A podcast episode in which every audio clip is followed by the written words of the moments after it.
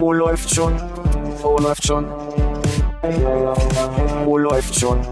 Oh, läuft schon. Äh, läuft schon. Penis. Oh, läuft schon. Oh, läuft schon.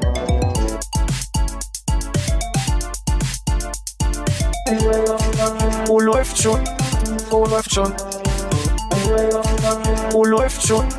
Oh, läuft schon. Äh, läuft schon. Penis. Läuft. Hi, na? Hi Armin, na? Hi, Philipp, na? Hi Hannes, na? Hi Philipp, na? Hi Armin, na? Hi, Hannes, na? So, sicher ist sicher. Man kann nie sicher genug gehen, dass die Leute die Stimmen hier auseinanderhalten können.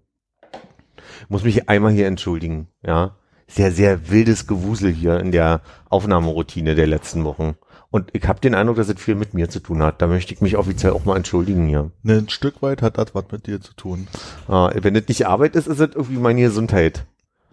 Naja. Ich dachte, das hätten wir nur vorgeschoben. nee, ich war Die wirklich, Arbeit? ich war Dachte, wirklich, du hast keine Lust. ich hatte keinen Bock und dann ich gesagt, Ja, immer wünscht er sich, dass, dass, dass, äh, dass wir ohne ihn aufnehmen, weißt du? Und dann macht er ja einen auf, ich bin krank. Ja, jetzt, jetzt gibt's keinen, keinen dran vorbei und so, ne? Jetzt ist 149 Folgen, Streak gerissen einfach. Zap. Ich wollte gerade nachfragen. Ich habe das, ich habe neulich äh, wieder mal auf die Statistikliste geguckt und da stand schon voreingetragen, halt hier 150. Folge von Philipp. Diese Zelle können wir löschen. Ja. Deswegen heute auch keine Blumen für dich. Wollte gerade sagen, musste der die Geschenke jetzt zurückschicken oder? ich habe sie selbst gegessen. Okay. Fleurop hat wieder abgeholt. Oh, so, die Scheiße, so Fleure Brutschein, ich weiß nicht, welche Blumen du magst. Hier, das sind Frühlingszwiebeln. Auch die blühen, wenn du so lange genug stehen lässt. Du Lauch. Was wäre jetzt ein Themengeschenk, ist gut. Wieso? Weil du ein Lauch bist. Naja, das ist lieb gemeint, aber da sind wir ja nun, Ja, da, können wir, ne? da können wir ja, ja. da können wir, da müssen wir wirklich ehrlich sein. Ja. Na, und ihr hattet Spaß ohne mich? ja, die Joken waren lecker. Die Joken waren lecker, ja. Nachdem wir die ersten fünf holprigen Minuten rumgebracht haben, fand ich, war das auch so ein ganz netter Podcast. Fand's ja nicht so holprig. Das, du warst ja auch nicht dabei. Ach so. Du hast ja nicht geschnitten. Vier, vier rausgeschnitten, oder? Ähm, ich weiß gar nicht, ob ich es drin gelassen habe, dass ich hinten sage, da ist noch zwölf, äh, vier Minuten irgendwas oder so, dann haben wir 1,15. Ich weiß nicht, wie lange die Folge wirklich geworden ist am Ende. Ja, so ungefähr. Aber deutlich weniger als 1,15, glaube ich. Naja, so, so deutlich wart ja nicht. Also, nee, nee, also vorne, also wir haben einfach hinten so ein paar Denkpausen rausgeschnitten und so Ms und Ös und sowas. War schon total okay. War ungewohnt an einem anderen Ort aufzunehmen, muss ich sagen. Na gut, das hattet ihr jetzt hier neulich schon mal. Ja, aber der war so besonders ungewohnt irgendwie, weil dann auch bloß zwei Leute dabei waren und es hatte so eine, irgendwie war die Atmosphäre halt anders, weil der Tisch nicht eckig war oder so. Ich weiß nicht, woran es liegt, aber irgendwas war nochmal anders. Also ja, äh, Wurde nicht geraucht. Hm. das wurde aber, wollte ich eigentlich auch sagen, aber wurde ja, als wir bei euch im Büro, also im Büro 1 und nicht im Büro 2 aufgenommen haben, Auch nicht, ne? wurde auch nie geraucht. Aber das Wetter auch schöner und war hell. Wie war denn das jetzt für dich das erste Mal, wenn man so zu zweit ist? Oh, gut eigentlich. Ganz schön. Hattet irgendwie, also mir hat's manchmal ein bisschen Stress gemacht, wenn man, weil man da nicht die Ruhe hat von irgendwer anders kann auch was erzählen, sondern Das ist ja gerade das Schöne, dass man, dass man äh, die, der einzige Spielball ist. Okay. Das ist zum einen wirklich das Schöne, zum anderen kann man ja immer noch schneiden. Und mir ist dann halt im Nachhinein dann auch eingefallen, also wäre jetzt ähm, Nils nicht gekommen, wir hätten Zeit für müssen. Wir haben ja eine Band-Vergangenheit und hätte ich Hannes dahin getrimmt, dass wir da Anekdoten von Hier erzählen. trimmt hätte er dich. Also Also- ich immer gesagt, kann mich nicht erinnern. Dann hätte ich einfach erzählt und dann ich gesagt, oh, kann ich mich nicht erinnern. Oder dann vielleicht auch mal, war das das, wo das war? Nee, das war was anderes, aber schön, da komme ich gleich drauf zurück. Und dann hätte ich einfach einen Monolog über. Ach stimmt, die konnte ich ja nicht dran erinnern. Wir haben Immer gesoffen. Ja, du ja nicht. Die konnte sich wirklich an nichts erinnern. Ja, das wäre mein Notnagel gewesen. Ja, ja. Hab ich irgendeine Pulli-Memo nicht bekommen? Kann das sein? Wo ist denn dein grauer Pulli? Wo ist mein grauer Pulli war? Dein grauer Uniqlo-Pulli, bitte. ich habe keinen grauen Uniqlo. Ah, ist es dieses Lammfell? Interessant, steht die sehr gut. Guter Schnitt, würde ich mir auch kaufen. Hatten wir das nicht letztes Mal auch schon? Das ist ein bisschen peinlich gerade. Mir war gestern so kalt in meinen anderen Pulli, deswegen wollte ich einen dicken anziehen. Ja. Wolltest mal einen dicken machen hier? Nee, will ich ja schon. Sagt mal, ähm, ganz pragmatische Frage mal an euch. Wir hatten mal dieses Thema, wenn man Einweggläser wegschmeißt, ob man den Deckel abschraubt oder nicht. Erinnert ihr euch? Mhm. Jetzt ist, jetzt komme ich an, jetzt kommt vor, de, vor der Problematik die nächste Problematik, die sich eigentlich dem, dem, die dem vorausgeht. Knibbelt man das Papier. Ihr als Gurkenfreunde, Jurkenfreunde, ja, Gewürzjurken. Mhm. Die letzte ist gegessen. Was macht man dann? Was macht ihr mit der Flüssigkeit? Trinken. Inklusive der Körner und der Kräuter. Ja, wahrscheinlich nicht alle. So ein bisschen davon kommt schon ein bisschen Biomüll, aber so im Groben trinken. Kippt ihr den, kippst du das in Biomüll? Naja, das, ein, ein bisschen davon, also ich trinke jetzt nicht das ganze Zeug aus, aber ein Großteil davon kommt äh, weggespült und das, was halt so drin bleibt, was noch so in der Hand bleibt, kommt im Biomüll. Ich mach das doch nicht meinen Ausfluss, der verstopft doch. Wie machst du das? Also wenn ich noch ein, ich äh, filter ja Kaffee zu Hause und wenn ich noch einen nicht weggeschmissenen Kaffeefilter da stehen habe, Pfiffig. dann kippe ich da rein, dann läuft das Flüssige unten in den Ausguss Oh, mal, erklär mir den Teil mal. und der Rest kommt mit der Filtertüte und dem Kaffeesatz in Biomüll. In die Maschine. Achso. Pfiffig. Ich nehme mir immer ein Sieb und das ist natürlich eine ewige Fitzelei, das da aus dem Sieb wieder ordentlich rauszuklopfen. Ich würde jetzt auch nicht einen frischen Kaffeefilter dafür verschwenden. Ich habe keine Kaffeefilter mehr, die ich benutze. Ich passe auch nur grob wirklich so mit, mit, mit Deckel oder mit Hand oder wie man gerade beim Abwaschen ist und dann, dann der Rest halt so irgendwie da geschüttelt in den Biomüll. Ich mach jetzt mal einen Haarsieb. Du kannst es natürlich auch einfach, glaube ich, nehmen und unten aufmachen und in die, ins Gebüsch reinschütten und dann einfach das Glas wegmachen. In dem Moment hast du auch schon aufgeschraubt, dann kannst du auch trennen. Gut. Guter Punkt. Ja. Hab ich noch nie gemacht. Also beim Glas wegschmeißen, das ins Gebüsch Gebüsch geschüttet. Ich mache das immer mit unserem äh, Biomüll runterbringen. Ähm, dann hast wir haben so eine Plastikschüssel, eine relativ große, wo du so einen, einen halben Deckel und noch einen kleinen Deckel drauf machen kannst sozusagen, damit du so zwei verschiedene Zugänge hast. Und dann hast du da immer diese ganze Schmonzette da drin kleben, hier so äh, Kaffeereste und irgendwie noch so wie die halbe Bananenschale, die da nicht weg will. Und wir haben auf dem Hof praktischerweise so einen Wasserhahn genau neben dem Bio. Ah ja. Dass man da also ein bisschen Druckwasser macht, so ein bisschen das Gröbste zumindest wegmacht Ja. ordentlich einmal umrühren und immer mit viel Schwung in die Hecke. Dann richtig schön platschen. Denkst du, Da wächst mal ein Kaffeebaum. Diese großen äh, Glascontainer, die auf der Straße stehen, ne, für Leute, die keinen Glasmüll zu Hause haben. Habt ihr habt doch auch schon mal beobachtet, wie die entleert werden, ne? Da sind da zwei Haken dran und wenn man den einen zieht, dann klappen die unten auf und dann so. Besonders schön, wenn es bei uns äh, vor der Tür beim Büro passiert. weil Ja. es ist Immer sehr schön laut. Mm. Hört man das? Mm, Kaum. War das ein Vogelzwitscher? Nein, sie haben den Glasmüll entleert. Ich habe jetzt beobachtet, dass Leute ja wirklich auch trennen wollen und dann die Deckel abschrauben und oben drauf packen. Und da liegen oben drauf die ganzen Deckel. Das war ja mein Argument, als ich mich damals angeguckt habe wie ein Verrückter. Als ich meinte, ich trenne das auf, dass das da, da alles liegt, wie bescheuert. Wir müssen davon mal wegkommen, dass du den Eindruck jedes Mal gewinnst. Ich sehe da auch die Schuld bei mir, aber dass du immer den Eindruck äh, bekommst, dass sobald deine Perspektive nicht die von den anderen dreien ist, dass wir dich angucken, als wärst du geisteskrank. Aber es ist ja so, weil Ich bin da auch nicht bei Philips Position. Ich finde dich geistig. genau. Und ich würde auch sagen, häufig sagt auch jemand in der Runde, der heute nicht da ist, so von wegen, das ist du. das ist aber auch gemein. Jetzt kann sich die Konrad ja nicht wehren. Ja, hätte er ja Woher weiß nur sich Konrad meint? Schon die anderen beiden. Einer aus der Runde hätte ich sagen müssen. Aber du hast jetzt auch nicht zusammengepackt, dass ich das bescheuert finde, ne? Also im Sinne von, also, dass ich das unlogisch finde, dass man die Deckel auf den Container packt, der ja dann hochgezogen wird, Dann aufgeklappt wird und dann runter. fallen die ja mit rein. Also, ich verstehe die Logik nicht, diese Deckel auf den Container zu packen. Es sei denn natürlich, ich verpasse jedes Mal den Schritt, dass nochmal ein, ein pfiffiger, Nee, das machen sie natürlich nicht, dazu sind sie auch zu faul, aber ähm, ja, oder einfach auch nicht äh, instruiert, ne? Da ist der Prozess ein anderer. Ja, also ich finde, an der Stelle können sie es ja dann auch mit Plasterdings wegwerfen, weil wir haben ja gelernt, ist egal. Wir müssen uns die Mühe ja gar nicht machen. Ist aber nett, wenn man es tut, weil dann muss es nicht später gemacht werden, spart Energie und so.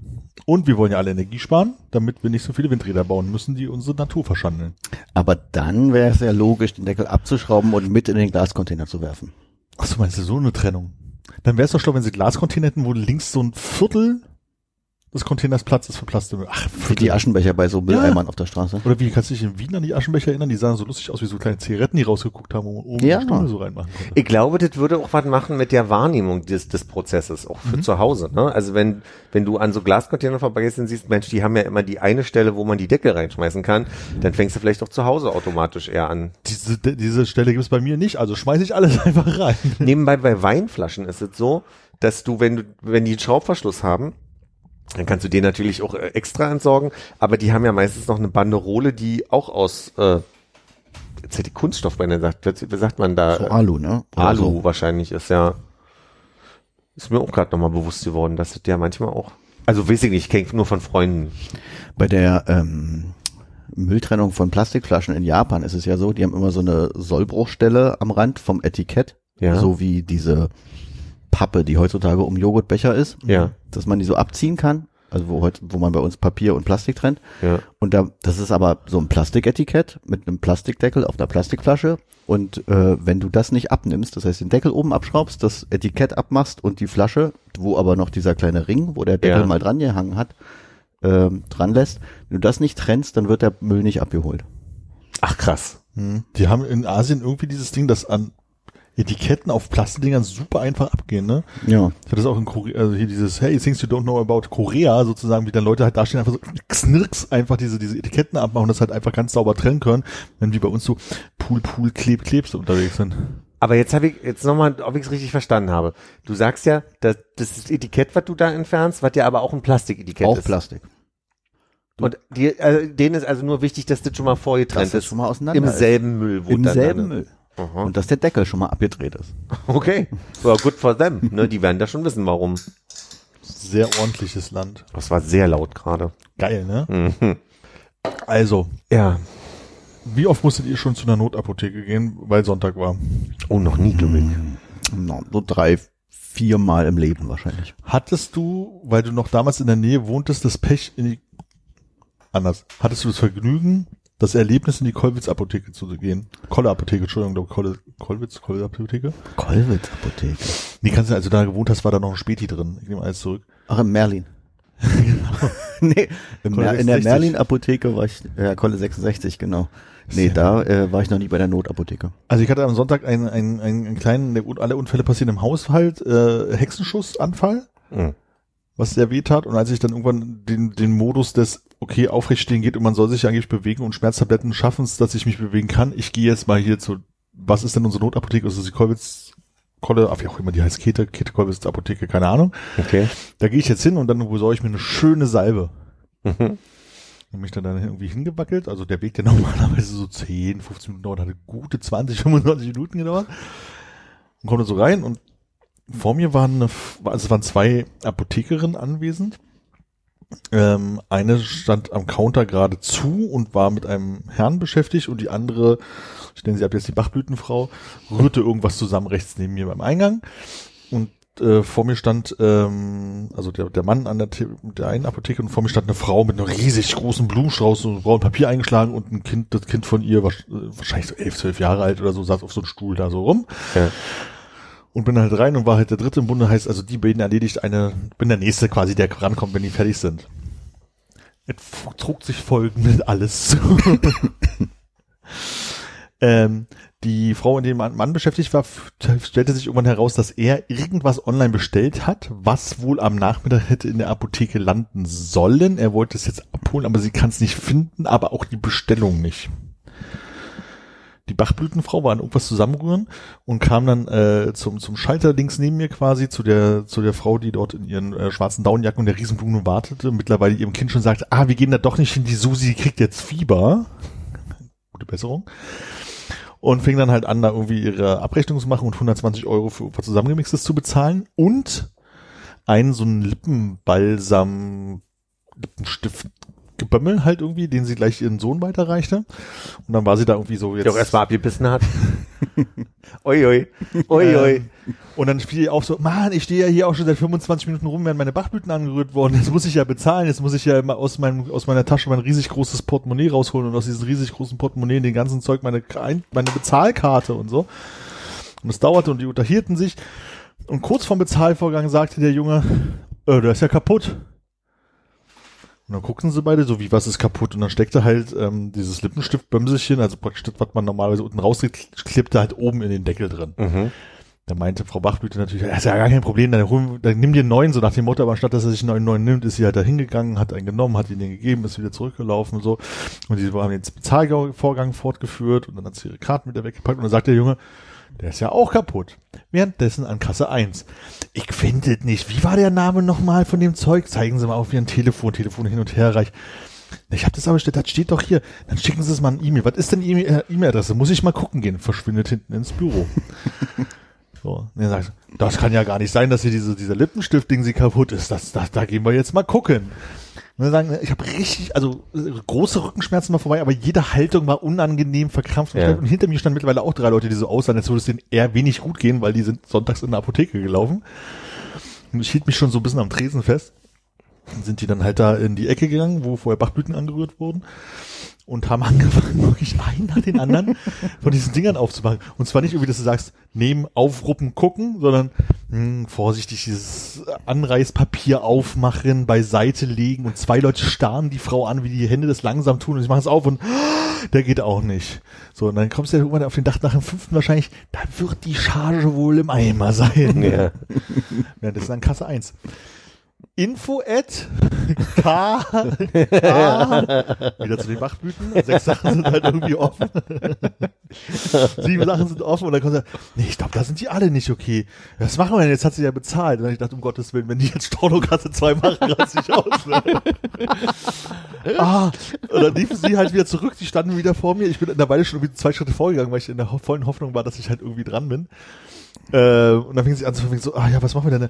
Ach, ich, ich würde ihnen einen Gutschein geben. Ach ja, das ist okay. Also es ging ja halt jetzt um einen 2-3 Euro Artikel. Die, die Frau wollte offensichtlich auch kein Fass aufmachen, weil sie musste ja nicht mehr zu, zur Mutter von Susi, weil Susi ist ja, jetzt hat ja Fieber bekommen und die Blumen sind dann für sie statt für die Mutti wahrscheinlich. Währenddessen an Kasse1.de. ja, ich schicke Ihnen das gleich mal rüber. Die, also die war wirklich sehr bemüht mit diesem Mann, aber mittlerweile auch schon seit 20 Minuten, um festzustellen, dass das einfach, einfach mal nicht da ist. Ne? So. Und dann hat sie gesagt, an Kasse 2, wo habe ich denn diese Gutscheinzettel? und fing an, links und rechts zu Sachen aufzumachen.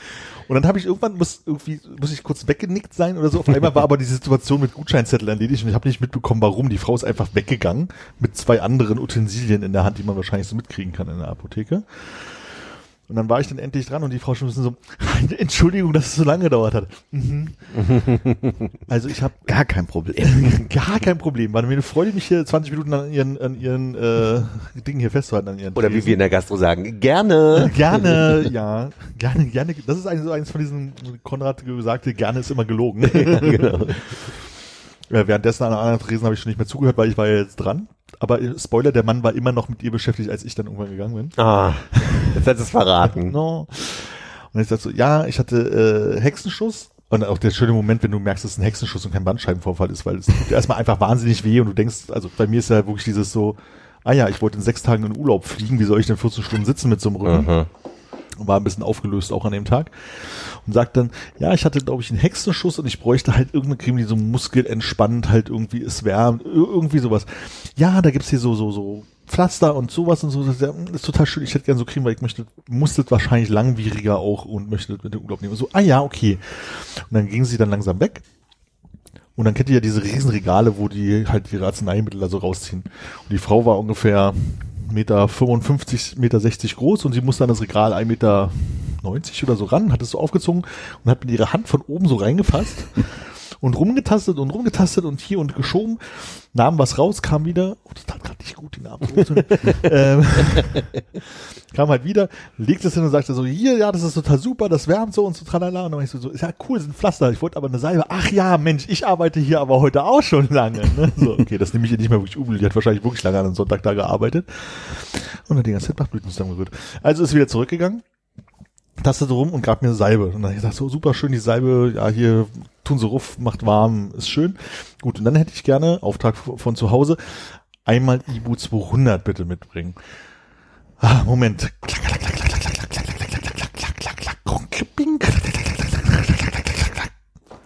Hm. Haben wir nicht mehr. Oh, okay, ja gut, dann nehme ich halt keine Ibu 200. Nein, dann nehmen Sie einfach hier Ibu 400 und dann hörst du sie weglaufen. So, ich will keine Ibu 400, ich möchte Ibu 200. Ich weiß, dass man 400 durch zwei teilen kann und dann haben wir 200. Kamen sie halt wieder mit ihrem Ibu 400, meinen sie, nee, möchte ich nicht haben, ich habe Auftrag, 200 damit zu bringen. Ah ja, das verstehe ich. Ah, da fällt mir doch noch was ein. Tapperte wieder weg, kam wieder, wieder mit irgendwas. Nicht so.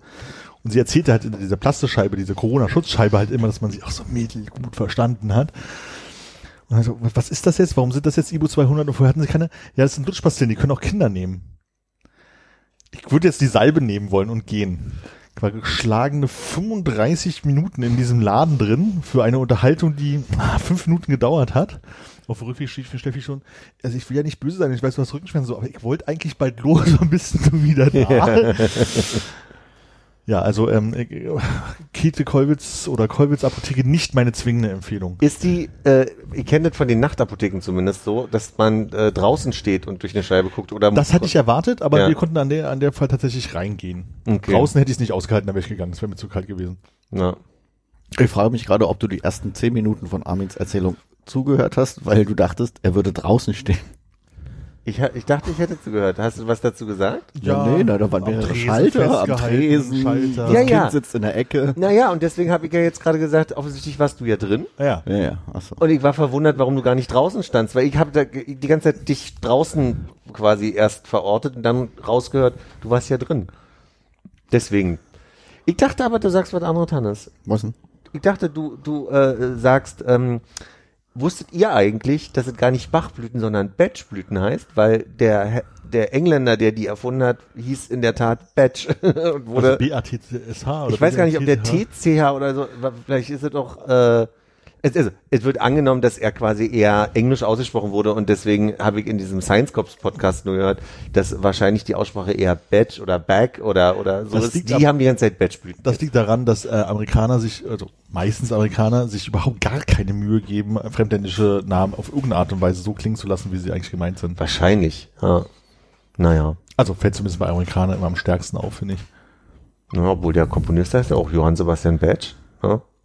Ich habe eine ähnliche Unterhaltung mitgekriegt neulich. Bin die Straße lang und da war so ein schon etwas senioriges Pärchen und da war ein Plakat von The Prodigy und das hat er vorgelesen, weil er gerade kein anderes Thema hatte. Die gibt's noch? Und jeweils liest er vor The Prodigy und sie sagt The Prodigy, The Prodigy, The Prodigy. Das war original der Dialog. Du weißt, Vieres Data. Und dann sagt sie irgendwann, ja, aber was ist denn das? Naja, irgend so eine Band. da musste ich so lachen drüber. Das war so ein Fant also so alleine so diese, dass er so vorliest, was ihm so begegnet. Und dann bei ihr aber auch so tut wie, ja sag mal, willst du mich eigentlich verarschen? Was quatschst du mir denn hier immer alle nach? Du mit deine Fremdwörter immer. Und das ist aber für mich tatsächlich Urlaub, ne? Einfach jedes Schild lesen, was da ist. Auch Ja. laut vorlesen. Teilweise schon. Ich hatte das, ähm, ist mir jetzt aufgefallen, dass ich mit Konrad in New York war, dass wir so wirklich so jedes Kackschild, jedes Warnschild, was da halt steht, halt irgendwie na, zumindest gelesen. Also weil die Amerikaner sind ja auch sehr schreibfreudig, was Schilder angeht. Die sind ja nicht so mit Hinweiszeichen, sondern eher so mit Ausschreiben. Da fiel mir das auf und halt häufig auch so, wenn du, also wenn ich in Ländern bin, wo jetzt die Sprache entweder schon gar nicht lesbar ist, freust du dich halt über jede Schrift, die du auch mal lesen kannst, oder wird die halt auch ordentlich Ja. weggelesen, ne, an der Stelle. Naja, aber der, Attention. der schien sehr gutes Deutsch zumindest zu sprechen. War vielleicht trotzdem im Urlaub. Vielleicht war er Österreicher. Vielleicht. Also ich habe das, ich habe das, glaube ich, auch nicht nicht abhängig davon, ob ich, ob ich jetzt in, einem, in welchem Land ich bin. Ich glaube, im Urlaub ist bei mir auf jeden Fall der Lesemodus an. Ja? Da wird alles gelesen, alles laut vorgelesen. Das äh, nervt mich dann selber oft. Ich Aber aber dann im es so- Ausland fällt's mir auf. Im, Im Inland weiß ich nicht. Nee, ich kann das schon nachvollziehen. So diese, Und in Warschau hatte ich auch nicht so viel, Entschuldigung. Nö, kein Problem. Ja, das ist schwieriger zu lesen für Ja, uns. das macht mich gar keinen Spaß, voll anstrengend. Mit viele, zu wenig Vokale. Ja. Na, das ist ja dann so ein bisschen so dieses mal überlegen, wie das ausgesprochen werden könnte oder irgendwie so, ne? Das verstehe ich, das habe ich auch auf jeden Fall. Heute Mittag hatte ich auf einmal einen, also man muss einmal dazu sagen, da kann auch äh, Armin wahrscheinlich viel zu beitragen. Die Bahn streikt ja. Und in Berlin die S-Bahn. Und die Erfahrung habe ich heute Morgen gemacht und bin dann, als ich mittags wieder zurück nach Hause konnte und von zu Hause weitergearbeitet habe, äh, bin ich mit der Straßenbahn bis zu Eberswalder gefahren und habe mir da gedacht, oh, ich habe aus irgendeinem Grund so ein Jieber. Und der hatte, hatte Lust auf Blutwurst heute. Ich weiß ja nicht, wo das herkam. Uh, was bei Mischke? Äh, Weg zum Mischke gegangen. Und dann Grüße. hatten die keine, dann hatten die keine Blutwurst. Nee. Und dann meinte sie so, na, äh, was will er denn? Ich liebe das. Ich liebe das, wenn so Berliner Verkäuferinnen und Krankenschwestern, meist Frauen wirklich, in der dritten Person mit dir reden, obwohl du ja da stehst. Was will er denn? Und dann meinte ich so, ähm, wie ist denn das? Kann man bei Ihnen mit Karte zahlen? Da dreht sie sich um und sagt, die könnt ihr auch abwaschen, wenn Sie wollen. Ich habe wirklich, ich hatte ein Fest. Heiraten Sie mich! Ja, bitte. Ich gebe auch keine Kinder. Haben Sie Kinder? Wenn ich to go bestelle, darf ich sie mitnehmen. Dann habe ich mir Kohlrouladen ausgesucht und habe den Fehler gemacht, als Beilage mir Sauerkraut dazu zu wünschen. War natürlich thematisch jetzt auch so ein bisschen Kohl mit Kohl. Ähm, guckt sie mich an und sagt, sind Sie schwanger? dann, ist die, dann Kollegin vorbeigelaufen, die gerade so, ein- so ein Tray in der Hand hatte und meinte, lass ihn doch schwanger sein. Ging. Das war fantastisch. Ich hatte wirklich ein Fest. Ah.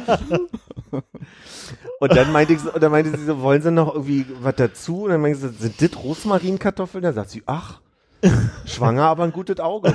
Also das war wirklich, also ich hatte schon alleine für diese zehn, fünf Minuten hat sich gelohnt heute, auch wenn sie keine, keine Blutwurst hat. Ich war neulich mit anderen in der Mittagspause, weil jetzt eine Apotheke musste im Tempelhof auch in so einen, also wenn so ein Fleischer vorbeikommt, der halt auch so eine richtige Mittagsessenstheke hat, wo alle Leute sitzen und da gibt es da halt irgendwie Gulasch und Jachtwurst und Ja. Bulette und so. Und dann sagt, komm, wir holen so Bulettenbrötchen, so, weil wir gerade eh hier vorbeikommen. Das unfreundlichste Pack, was du je erlebt hast. Es war wirklich, wirklich schlimm. Die haben richtig gerochen, dass du zum ersten Mal da bist, weil zu Mhm. allen anderen waren sie so, naja, nicht ganz so schäkerig wie du, aber so hier, so, hier, Günni, komm rüber, hier ist dein Salat schon fertig. Ja, ja. Im- immer extra viel Mayo an den Nudeln, ne? Und bei uns war wirklich so von wegen so, oh, jetzt bestellen die was. Mhm. Das wissen die nicht, dass das man, man sagen muss, man, dass man ein Brötchen ist, wie als würde man in Thüringen die Wurst falsch bestellen. So war das. ja, ja. Ah, die Agenturfuzis. Ah, da kommen sie wieder, ja. Aus der großen Stadt. Mm, Dem- ein Mäntelchen an. Uh, uh, uh, uh, uh. Dem werde ich mal zeigen, was er gleich alles falsch machen wird. Das weiß ich jetzt schon. Ja. ja. Aber wir sind auf jeden Fall sehr, sehr angefixt, da mal essen zu gehen, weil das sah alles sehr hervorragend aus. Ähm, bloß leider drin sehr, sehr klein. Ich glaube, da muss man mal den Winter abwarten, dass man draußen schön unterm Gerüst sitzen kann. ja. Aber die waren richtig bitterböse. Die, äh, Naja, ich hatte vorher auch, äh, also vor mir stand, standen zwei, die haben Englisch gesprochen und da war, da, da konnte sie nicht richtig mit, aber sie war auch nicht unfreundlich, sondern let them be pregnant. Nee, nee, sie hat ja nicht, sie hat gesagt, kann sie einfach nicht. Und Ja. dann hat sie alles in die Kasse eingegeben. Also dann meinte sie, na, die, also wahrscheinlich hatte er Google Translate an und hat irgendwie irgendwas mit Rippchen und dann hat sie gesagt, die haben wir nicht, aber wir haben hier die, die, die Kaiserrippchen, wo ich dachte, da wird er jetzt den Unterschied nicht kennen, auch wenn sie das in der Kasse immer einbonieren, damit er sieht. Also Ja. das wird er aber nicht, Was ist ein Kaiserrippchen? keine Ahnung. Weiß ich nicht. Ja, das kann ich als Deutscher ja nicht mal. Wer hätte, hätte ich auch Vielleicht nicht. ist ja das, was er wollte. Naja, weiß es nicht. Aber dir hätte es erklären können. Ja. Da, da nimmt man dann Kaiser, Und dann guckt man, wie viel Rippen hat der. dann schneidet man da was ab. Gibt's ganz selten. Ist eine Rarität. Ähm, wie ist denn das? Also, es gibt so einen Typen, der heißt The Sign Guy im Internet. Science Guy? Nee, Sign. Also Schilder. Schilder. Sign. Der macht ja auch Schilder. Ist es der, der immer die Sprüche hochhält oder ist es der, der die Schilder herstellt? Der die Schilder herstellt. Der Typ.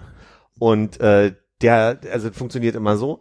Der sagt, äh, heute machen wir ein Schild für Mexiko. Und dann macht er ein Stoppschild, auf dem äh, Alto oder irgendwas Spanisches dann steht oder so. Ne? Ist Alto, ja. Und du, du siehst dann immer so diese verschiedenen äh, Layers, die er da benutzt und dann hat er Transfer Tape, was er drauf macht und dann geht das unter die Presse. Und also nach dem Transfer Tape kommt immer die Stelle Squeegee. Und dann habe ich mir geguckt, was heißt denn das? Und das Squeegee ist eigentlich ein, Squeegee halt. so ein, so ein, so ein Abzieher. Fensterab, Fensterabzieher, so ein Glasdingsabzieher. Und aber auch diese ähm, rechteckigen Plastikkarten, die man auch von Bäckern zum Beispiel kennt, aber die benutzt er, um quasi das Transfer Tape äh, einmal Zu entluften. zu entlüften, festzustreichen. Wie so ein Spachtel. Ja, Ja, genau. Spachteln. So, jetzt kommt nämlich die Stelle, habe ich mal geguckt bei Wikipedia, das deutsche Wort ist Rakel. Ah, Habe ich ein auch was gelernt. Habe ich noch nie gehört. das Wort. Ich dachte, das ist ja witzig, dass es einen Gegenstand gibt, der im Englischen ein cooles Wort hat und im Deutschen ein cooles Wort hat, weil ich noch nicht kannte. Nee, Squeegee kann ich auch noch nicht, aber Rakel habe ich Ja. schon mal gehört. Ja. Jetzt mal meine Frage, als jemand, der ja auch schon mal äh, ein bisschen mehr Ahnung als ich vielleicht von so einer Druckerei hat oder von so einem Ort, wo Dinge produziert werden, wo man einen Cutter benutzt.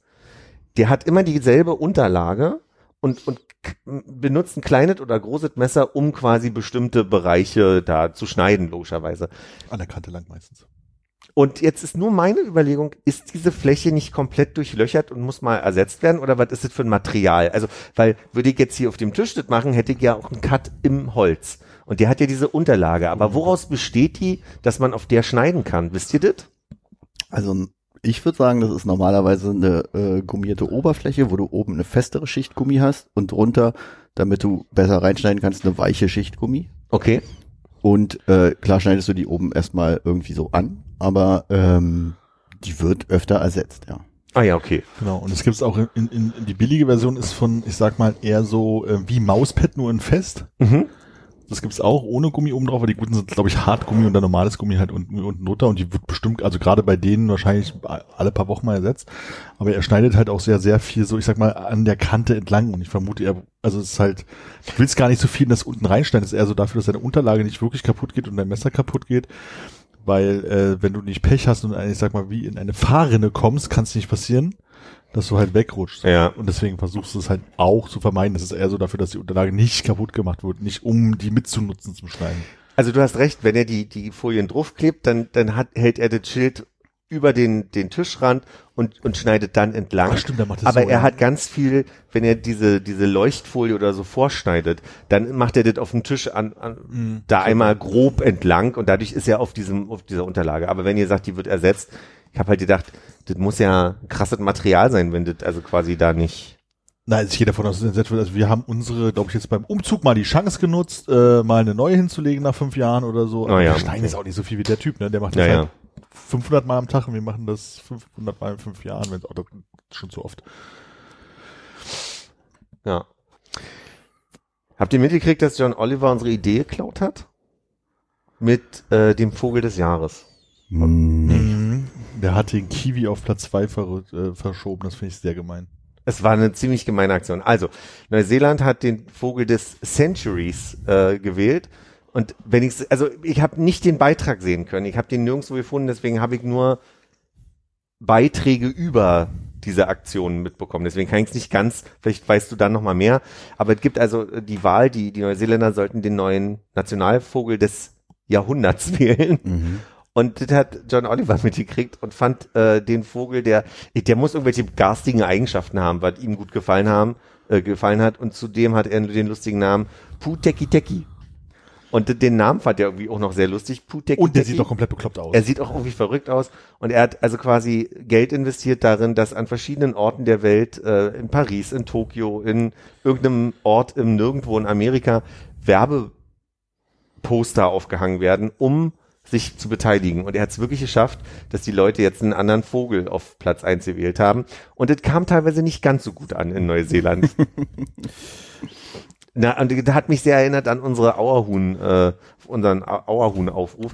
Der wenig erfolgreiche Auerhuhn auch. der Erstes- auch nur geklaut Und war. am Ende muss man auch sagen, äh, hatte wahrscheinlich nicht so viel Einfluss auf Leute. also, Also ich sag mal so, den Podcast, wo ich die, ja die ursprünglich die Idee her hat, äh, gewinnt jedes Jahr auf jeden Fall als Gruppe den, den, die Wahl des Vogels des Jahres. Also kriegen halt nichts für. Beim ersten Mal gab es irgendwie noch so Hetzen Grillen geben sollen, dann kam aber Corona, gab es irgendwie Preisgeld. Und seitdem gewinnst du halt einfach, du bist Erster, herzlichen Glückwunsch, eine E-Mail oder sowas. Letztes Mal haben sie nicht mal mehr eine E-Mail bekommen, aber ich glaube, es hat noch nie der Vogel gewonnen, für den sie waren. Hm. Ähm, und bei äh, John Oliver war es halt auch so, also die Idee, in, in, aus, wenn ich das richtig verstanden habe, in Neuseeland war also verschiedene Vogelschutzgruppen und so haben sich halt zusammengetan und dann halt für ihren Vogel halt so Wahlkampfteams gemacht und sind halt so, haben auf kleiner Ebene Werbung gemacht, so ein bisschen wie es der Nabu halt auch macht letztendlich. Wir bilden Ja. quasi ein Team und machen in unserer Reichweite halt was. Und auf Platz zwei war, zwei war glaube ich der halt der braune Kiwi oder sowas. Wobei das ist dann auch schon nicht mehr gut, ne? Naja. Und ähm, sehen so lustig aus, herrlich. Und die hatten, ich glaube, ich sag jetzt mal, wenn die 20.000 Stimmen hatte, hatte der Putiki Tiki hatte halt 200 irgendwas 1000 Stimmen. Also der ist halt einfach einfach unfassbar weit vorne weggerannt dadurch. Und die anderen haben halt, äh, ich sag mal, ihr, ähm, na, wie heißt es, wenn man hier wohltätige Zwecke, äh, seinen wohltätigen Herz da reingesteckt und irgendwie Hm. da Energie aufgebracht, damit ihr Vöglein da irgendwas gewinnt. Und dann kam, also habe ich einmal in einen so gehört, dann kommt wieder der Amerikaner und greift von außen ein, weißt du? So Schmeißt da einfach Geld auf die das Geschichte, Problem. genau. Schon wieder eine Wahl manipuliert der Amerikaner. Ich glaube aber, das war ja John. Oliver. Ja. Ich sag mal, John Oliver hat ja selber gesagt, äh, America does what it does best, äh, interfere in other elections oder irgendwie so. Ja, genau. Also, das war ja, und ich sehe das jetzt, also nur, nur, dass das jetzt hier, ja, ich konnte mich ja nicht mehr daran erinnern, dass wir die Idee von irgendwie einen anderen übernommen hatten. Ich dachte, wir haben einfach über den Vogel des Jahres gesprochen und deswegen äh, zu, zum Auerhuhn aufgerufen. Aber unabhängig davon, glaube ich auch jetzt nicht ernsthaft, dass er unseren Podcast gehört hat und deswegen ist mir nochmal wichtig zu sagen, weil mir gerade so gesagt wurde, wir haben es ja auch bloß geklaut. Einverstanden? Wusste ich gar nicht mehr. Äh, Nämlich ich glaube, dass das ähm, da ja auch Teams gebildet wurden. Also eigentlich haben die, Ja. das, wo ich es eigentlich, wo ich es halt auch her habe, ja quasi genau das Gemälde gemacht wie er, also unter derselben Voraussetzung, denselben Willen das gemacht wie er, aber die haben es halt nicht geschafft. Die haben zwar und da ist eigentlich auch schon, dass sehr wahrscheinlich betrogen wird bei oder was Mhm. nicht ganz so ganz so genau gezählt wird beim Nabu, weil die halt einfach zu viel wenig gewinnen dafür, dass sie halt wenn die die Hälfte ihrer Leute dazu beginnen und es machen, halt irgendwie 10.000 Votes oder 15.000 Votes halt haben. Ich weiß nicht, wie viele beim Vogel Ja. des Jahres in Deutschland mitmachen. Naja, Vogel des Jahres, ähm, war das dieses Jahr auch der Nabu? Ich hatte das irgendwo gesehen, dass das irgendwie eine andere, aber wahrscheinlich war es auch der Nabu. Ne? Wir haben eine jetzt bei uns den. Kiebitz, ne? Ja, ich glaube. Dieses Jahr war die Auswahl, glaube ich, auch relativ langweilig. haben wir gar nicht drüber geredet. Ja, ah, hatten wir schon, dass das Jugendwort des Jahres irgendwas geworden ist, was gar nicht so fly war? Na, Ich- Goofy. Es Ah ja, Goofy, Goofy hat man ja. drüber geredet, der stimmt, das weiß ich gar nicht. Mein Bruder, liebe Grüße, der hört jetzt immer mal unsere Folgen. Der, hat ras er, der rasiert richtig? der rasiert richtig. Ähm, der hat mir gesagt, er war ein bisschen enttäuscht, dass ihr mir erklären musstet, was Goofy und Regular ist, weil seiner Meinung nach hätten wir damals mal den Anfang, also de, wir haben Skifahren gelernt und gab ein Jahr, wo wir beide Snowboardfahren gelernt haben. Und ich habe es abgebrochen oder ich habe es dann beim nächsten Mal nicht weitergemacht oder ich bin nicht mehr mit Ski, also überhaupt auf Skireise gefahren, irgendwie so. Aber er meinte, es gäbe die lustige Anekdote, dass wir uns, also dass wir zumindest sehr viel Spaß damit hatten, dass, jetzt muss ich überlegen, was was nochmal war. Ich glaube, ich war Goofy und er war Regular und wir fanden die Worte so, so witzig, dass ich die eigentlich hätte die, die Begriffe kennen müssen. Und äh, ich habe aber nicht mehr gewusst, ob ich wirklich Goofy oder Regular war. Und dann hat der, der kleine, ich möchte hier nichts Böses sagen, mich geschubst, um rauszukriegen, mit welchem Fuß ich quasi zuerst nach vorne gehe. Und dann haben wir wieder rausgefunden, stimmt, ich bin Goofy. Hätte ich aber nicht gedacht. Aber hattest du das nicht schon erzählt auch? Hier? Mhm.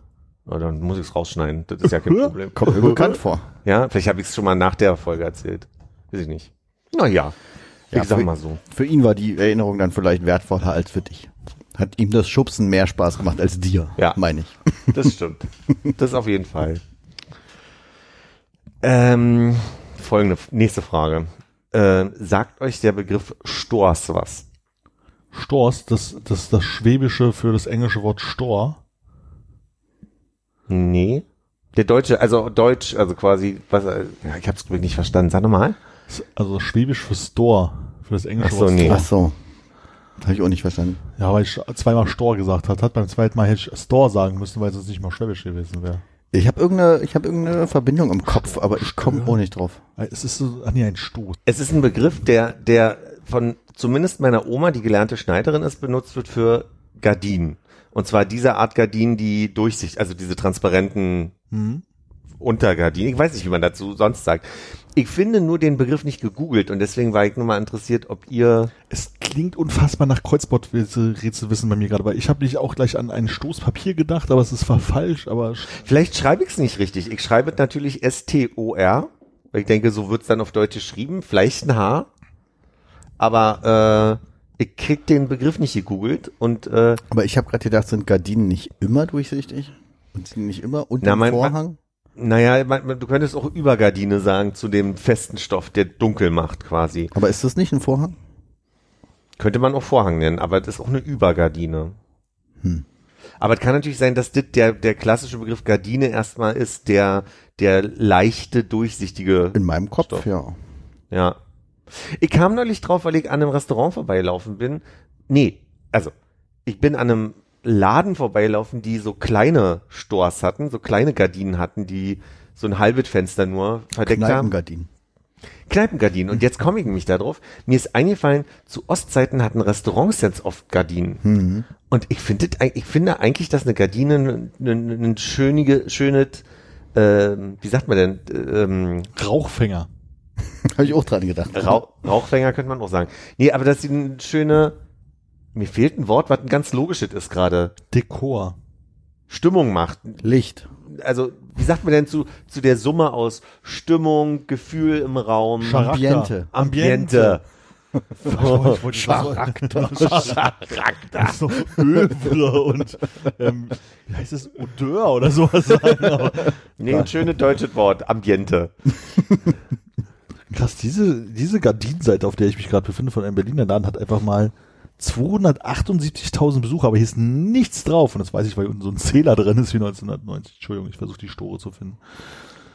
Naja, jedenfalls habe ich nur überlegt, ich würde, würde gern mal wieder in einem Restaurant essen oder in irgendeiner, kann auch äh, eine Fusion-Küche sein und sonst was, wo schön mal wieder so Gardinen drin sind, weil ich finde, das macht was mit einem Raum. Und da hast du dann erforscht, welche Restaurants noch Gardinen haben. Nee, so weit bin ich nicht gegangen. Nee, so weit bin ich nicht gegangen.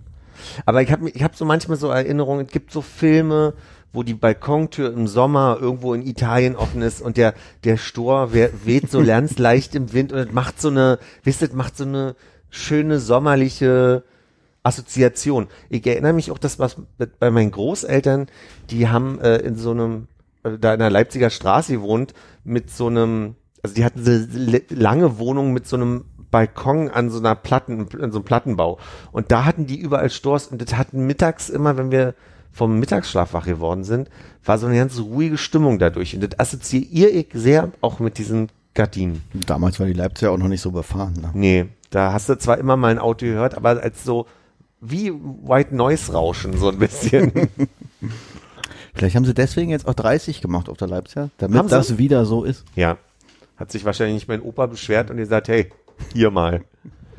Ja, und das ist deswegen vor allem lustig, weil ich keine habe und eigentlich hier gerade ein Plädoyer halte, aber hier ist es auch wirklich schwer, weil das ist zwar auch lang, aber man müsste hier ganz schön. Na, du kannst so halbe aufhängen. Ja, du kannst sagen. Und Vorhänge. Richtig schön hier so, so eine halbe, damit Kinder von geradeaus reingucken, aber von oben. Ich habe mich mal aktiv gegen so eine Lösung äh, entschieden, weil ich ja wirklich hier wenig ta. Tageslicht habe. Name the obvious, Captain Obvious. Nee, also weil, weil ich hier so wenig Tageslicht drin habe. Mittlerweile ist es so, ab 15.30 Uhr kann ich die Jalousien runter machen, weil ich Licht brauche. Und immer wenn ich das Licht anmache, habe ich immer gleich so dieses Gefühl von, alle gucken mir in die Wohnung. Da bin ich vielleicht auch ein bisschen paranoid oder neurotisch. Es ist auch bei dir näher dran als bei mir jetzt zum Beispiel, muss ich sagen. Bei dir ist aber auch extrem weit weg. Man kann schon auch gegenüber in die Fenster gucken, aber ich glaube, so wie ich das sehe, stört's mich auch nicht, wenn ich sagen würde, okay, mein Fenster sieht man genauso klein, wie ich gerade die anderen Fenster sehe. Ist aber so, in Berlin gibt es wenig Stellen, wo Leute an einer selben Straße wohnen gegenüber. Also nicht ein Park dazwischen. Und so weit weg sind. und so weit weg von der Hausnummer gegenüber. Das stimmt aber wirklich. Ja. Wenig Stellen, wo das so ist, ja. Ernst Reuterplatz vielleicht nochmal, wenn du da so. Ich finde es ganz schön und ich bin Ja. auch, äh, ich bin auch ein Verfechter von äh, einem, einem äh, wie, wie sagt man, un, äh, milchglasigen äh, Badezimmerfenster, Mhm. weil ich beim Duschen gerne auf die Allee gucke, Mhm. muss ich sagen.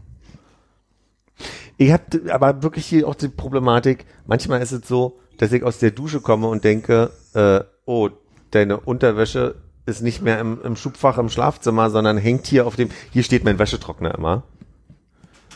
Kann es sein, dass Siri gerade was gesagt hat? Nee. Siri? Nein, Ach, du musst ein Hey vorher sagen. ne? nein, nein, musste nicht.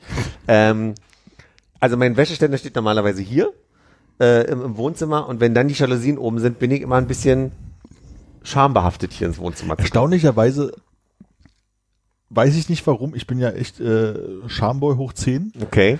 Aber in der Wohnung bin ich wirklich so, ach, das ist ja noch im Wohnzimmer, da hole ich mir das. Also Sobald ich, jemand ich, von draußen reinguckt, ich renne es jetzt so nicht so ähm, Dr. Soldberg-mäßig da irgendwie rein, aber ich gehe dann zu, selbstbewusst, warum auch immer, Schwing, schwing. wang, wang, wang, wang, wang, wang, und dann wird da angezogen oder wird rausgetragen. Also in der Wohnung, da gleich einfach von wegen, dass in diesem Moment jemand genau da durch dieses Fenster, dann hat er halt Pech gehabt. Glück gehabt vielleicht auch. Man weiß es ja nicht. man sagt so, machst du halt so. Ich sag mal so, ich in den 15 Jahren, die ich in der Wohnung wäre, habe ich noch nicht eine Nachbarsperson nackt gesehen und deswegen glaube ich, die Wahrscheinlichkeit bei mir halbwegs gering ist. Bin da wirklich erstaunt, da hat sich bei mir was verändert. Ich war früher, ich sag mal, auch jemand, der gern mal Musik und, und Lautmusik gehört oder Und Musik dazu gemacht. hat. Nee, aber also einfach auch die, die Momente, wo ich laut Am Keyboard singend. Also, kommen wir mal zurück Wo in kommt der Rhythmus her? Da muss ja irgendwo. Metronom brauche ich nicht. äh, d- diese, dieses Gefühl von ich störe die Nachbarn habe ich stärker bekommen in den letzten fünf, sechs Jahren irgendwie. Also mit deiner Musik kann ich das verstehen, dass du Leute eher nervst, weil es so, da musst du ja auch nicht vorsichtig. Was soll denn das heißen? Das ist schwierig. extra schwammig formulieren. ähm, weil da musst du ja auch nicht mal hingucken und das geht einer auf den Sack, sondern du, also da musst du ja wirklich, in dem Moment musst du ja wirklich A, in genau das Fenster, was relevant ist, gucken und dann ja auch nicht nur, dass du siehst, hä, war der nackt und dann ist die Szene ja auch schon wieder vorbei und die haben dich Ja. gar nicht wirklich gesehen und müssen sagen, dann hingucken und sagen, ah ja, ja, jetzt muss ich erst noch zweimal zinkern, die Augen scharf schalten und so und das Fernglas holen und so, das dauert alles. Und Musik, Musik ist halt so, dann sitzt der, Armin ist wieder nackt, kommt mal. ja, aber wenn du Musik machst, du stehst dann da so, ja, ja, die Hexe ist tot, die Hexe ist tot, was man halt so macht. Ne, ich habe schon überlegt, ob ich mal ein anderes Instrument lerne, aber ich habe die Scham, dass, dass ich dann natürlich hier Nein, das verstehe ich. muss und da, da, da habe ich schon viel drüber Das nachgedacht. verstehe ich. Saxophon oder wie? Unsere Nachbarin hat schon mal irgend so überlegt. Ein afrikanisches oder orientalisches Instrument, was ich noch nie in meinem Leben gesehen habe, was ungefähr so klingt. Und ich kann Das ist ein Didgeridoo, was du da ja, nee, das hast. steht so, Eine Vuvuzela. Vuvuzela, ja. ja. Also äh, irgend so ein Drehkrubbelinstrument, was unglaublich viel Krach macht und da kann man so Melodien drauf spielen. Also es ist irgendwie ganz, sieht ganz seltsam aus. Ich versuche das mal rauszufinden im Nachhinein. Und, Und die kann das warte nicht. mal, du siehst die aber sehr gut aus deinem Fenster. Ich sehe die halt gar nicht, aber ich höre sie halt die ganze Zeit. Woher weißt du, wie das Instrument aussieht? Weil wir unsere Nachbarin ein bisschen kennen, die davon erzählt Ah, hat. okay. Ich beobachte sie durchs Fenster. Das, könnte ich tatsächlich aus unserer Wohnung gar nicht, weil wir haben so ein Eck, Eckverhältnis da. Eckverhältnis. Ein Eck, Übereckverhältnis. Ein Dreiecksverhältnis da. So. Mit den Nachbarn. Mit der- Mit der Vuvuzela. so, und dann brauchst du halt nicht hingucken, die brauche ich nicht sehen, die da gibt nicht mal eine Möglichkeit zu sehen, aber es geht mir höllisch auf den Sack. Hm. Und ich habe aufgrund von Rücken jetzt ja gerade im Wohnzimmer auf den etwas härteren Ach, hast Boden du Rücken? Und habe äh, da, dadurch auch festgestellt, dass ähm, irgendjemand in diesem Haus oder im Nachbarhaus offensichtlich ähm, Neugeborenes äh, in der Welt hat, ähm, weil Ja. es hat gestern Abend die ganze Zeit geplärt und das höre ich im Schlafzimmer normalerweise halt nicht, aber wenn man auf so einem Fußboden liegt, ist das von Schall oder sowas irgendwie anders, dass ich dachte so, das ist neu. Alter Hippie liegt hier auf dem Fußboden rum. So ist das halt. Ja, und die Frau ist krank und ich will mich nicht anstecken vom Urlaub und wie das so ist. Und dann, Mhm. wisst ihr, wenn man schon ein paar Jahre verheiratet ist, dann kommt es halt irgendwann so weit, dass man in getrennten Zimmern schläft. Dann auf dem Boden. Ja. Schlecht organisiert.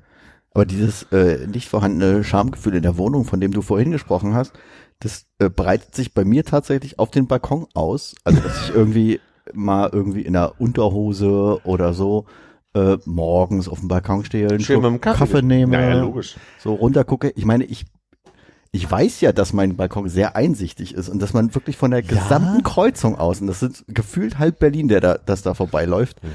Auch auf meinem Balkon gucken kann. Aber irgendwie stört's mich Ich nicht. glaube, wenn dein Balkon in der Situation wäre wie meine Wohnung, also wieder, also du, wie wir schon etabliert haben, Ja, mir kommt alles wohnst- sehr weit weg vor. du wohnst an einer Straße, wo man praktisch maximal weite und wenn wir sagen, wir- über diese Kreuzung, die bei dir ist, dann, wenn man da, das sind bestimmt, oh, was sind das, 300 Meter bis zu der, also, Ich weiß auch nicht, wann ich das letzte Mal hochgeguckt habe.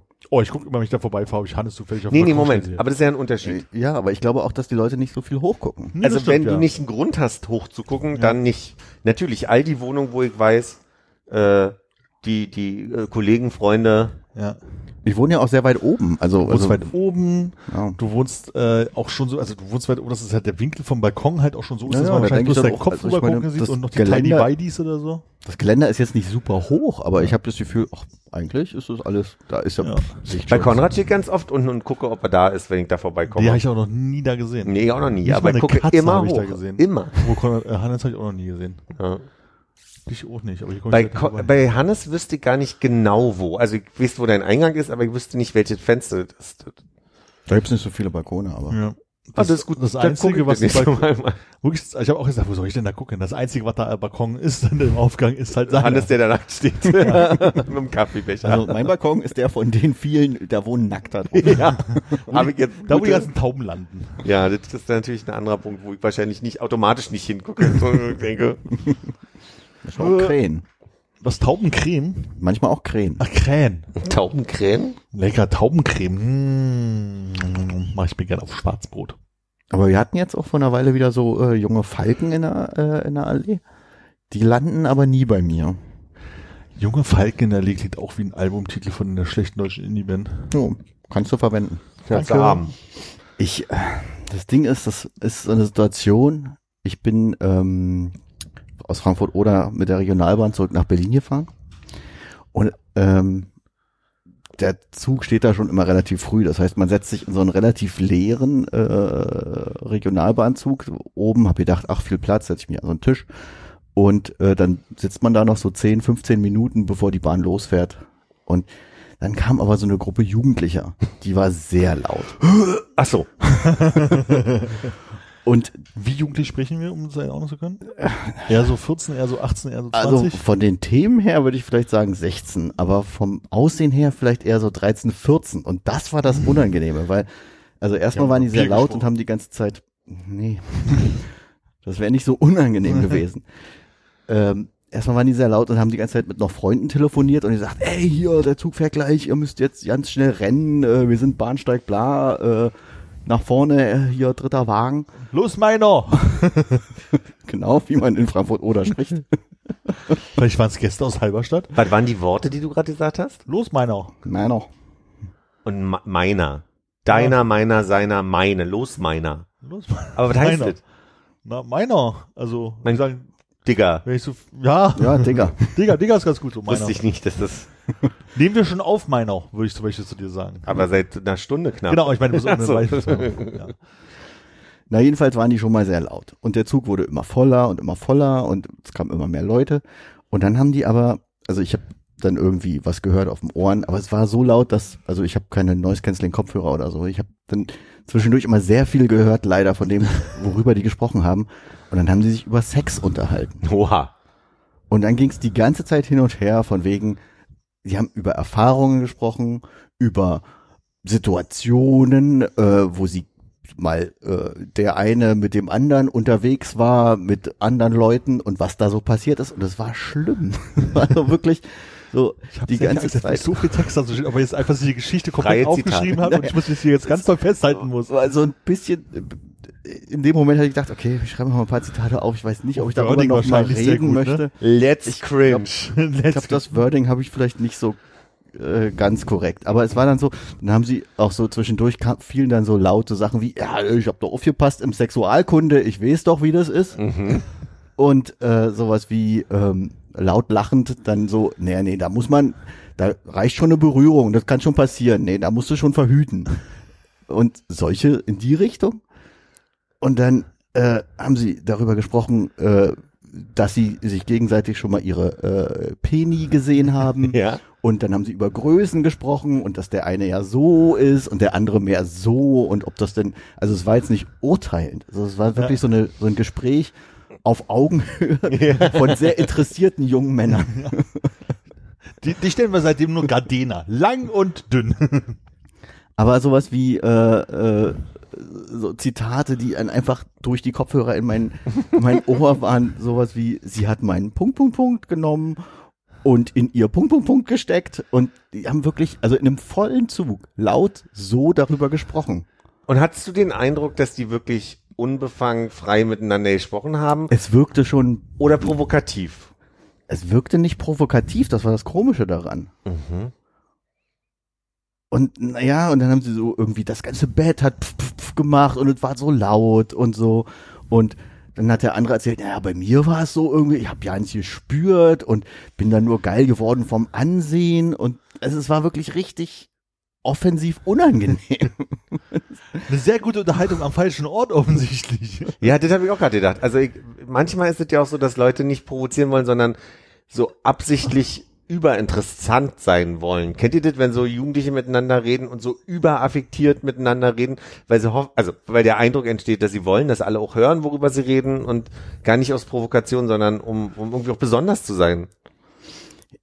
Ja, vielleicht, aber so, Also der Charmin in mir hätte das nicht gemacht. Das also so- die Gruppe waren so ungefähr, ich würde mal sagen, also die saßen am, an, in der einen Ecke vom, vom Zug so sich gegenüber. Also da, wo die Plätze sind, die gegenüber sind und die nicht äh, quasi in der Reihe sind. Ja. Also am so, die- Anfang an der die- Treppe immer. Ja. Genau, wo du so Ja. Fahrradstellplatz Also es waren ist, ungefähr sechs dann da oder acht und dann noch so mal vier obendrauf, die dann so in so anderen Sitzen saßen und so um die Ecke immer rum sich unterhalten haben und Was hat die Erfahrungen ausgetauscht. Also Sex und vier obendrauf. Ja, aber dann auch so ähm, so Bewertungen, als würden sie das erste Mal darüber sprechen, so wie von wegen, ja, na, die Erfahrung war es schon wert, aber ich weiß jetzt nicht, ob ich das so so brauche. so, ist jetzt nicht se- sein Lebensinhalt geworden, offensichtlich, aber es war schon ganz schön, das mal die Macht zu haben und das ging ewig, das ging wirklich so Aber war- gefühlt war die das- ganze Fahrt. Hatten vom Gefühl her alle eine Story oder war dann irgendwie ein, zwei und die anderen waren alle total neugierig, weil die noch nicht oder so? Das könnte ich mir halt auch vorstellen, dass die Es waren ein, zwei, die sehr laut darüber gesprochen haben, Ja. aber ich glaube, alle haben schon Erfahrungen Ah, äh, ausgetauscht, die ich dann vielleicht nicht alle mitbekommen habe. Das könnte ich mir halt vorstellen, dass dann halt irgendwie so zwei, drei, vier da- Geifern sind so an Informationen und, ne, und die anderen so natürlich dann sehr bereitwillig, dann wie Philipp das halt auch meint, so dann einfach sagen, ich offenbar mich jetzt wie meinen ganzen Zug, weil Knickknack hab ich schon und ihr vier nicht. Ja. So wirkte es halt nicht so richtig. Ja. Ne? Ja. Aber es war dann auch so, äh, die haben dabei irgendwie gegessen, die hatten sich irgendwie noch eine Burger King Tüte vom Bahnhof geholt und dann äh, immer so Fritten daneben äh, und eben Bier getrunken. Und die anderen Leute im Zug, die haben so gefühlt immer so ganz unangenehm irgendeine andere Richtung geguckt und so getan, Ja. als würden sie es nicht hören.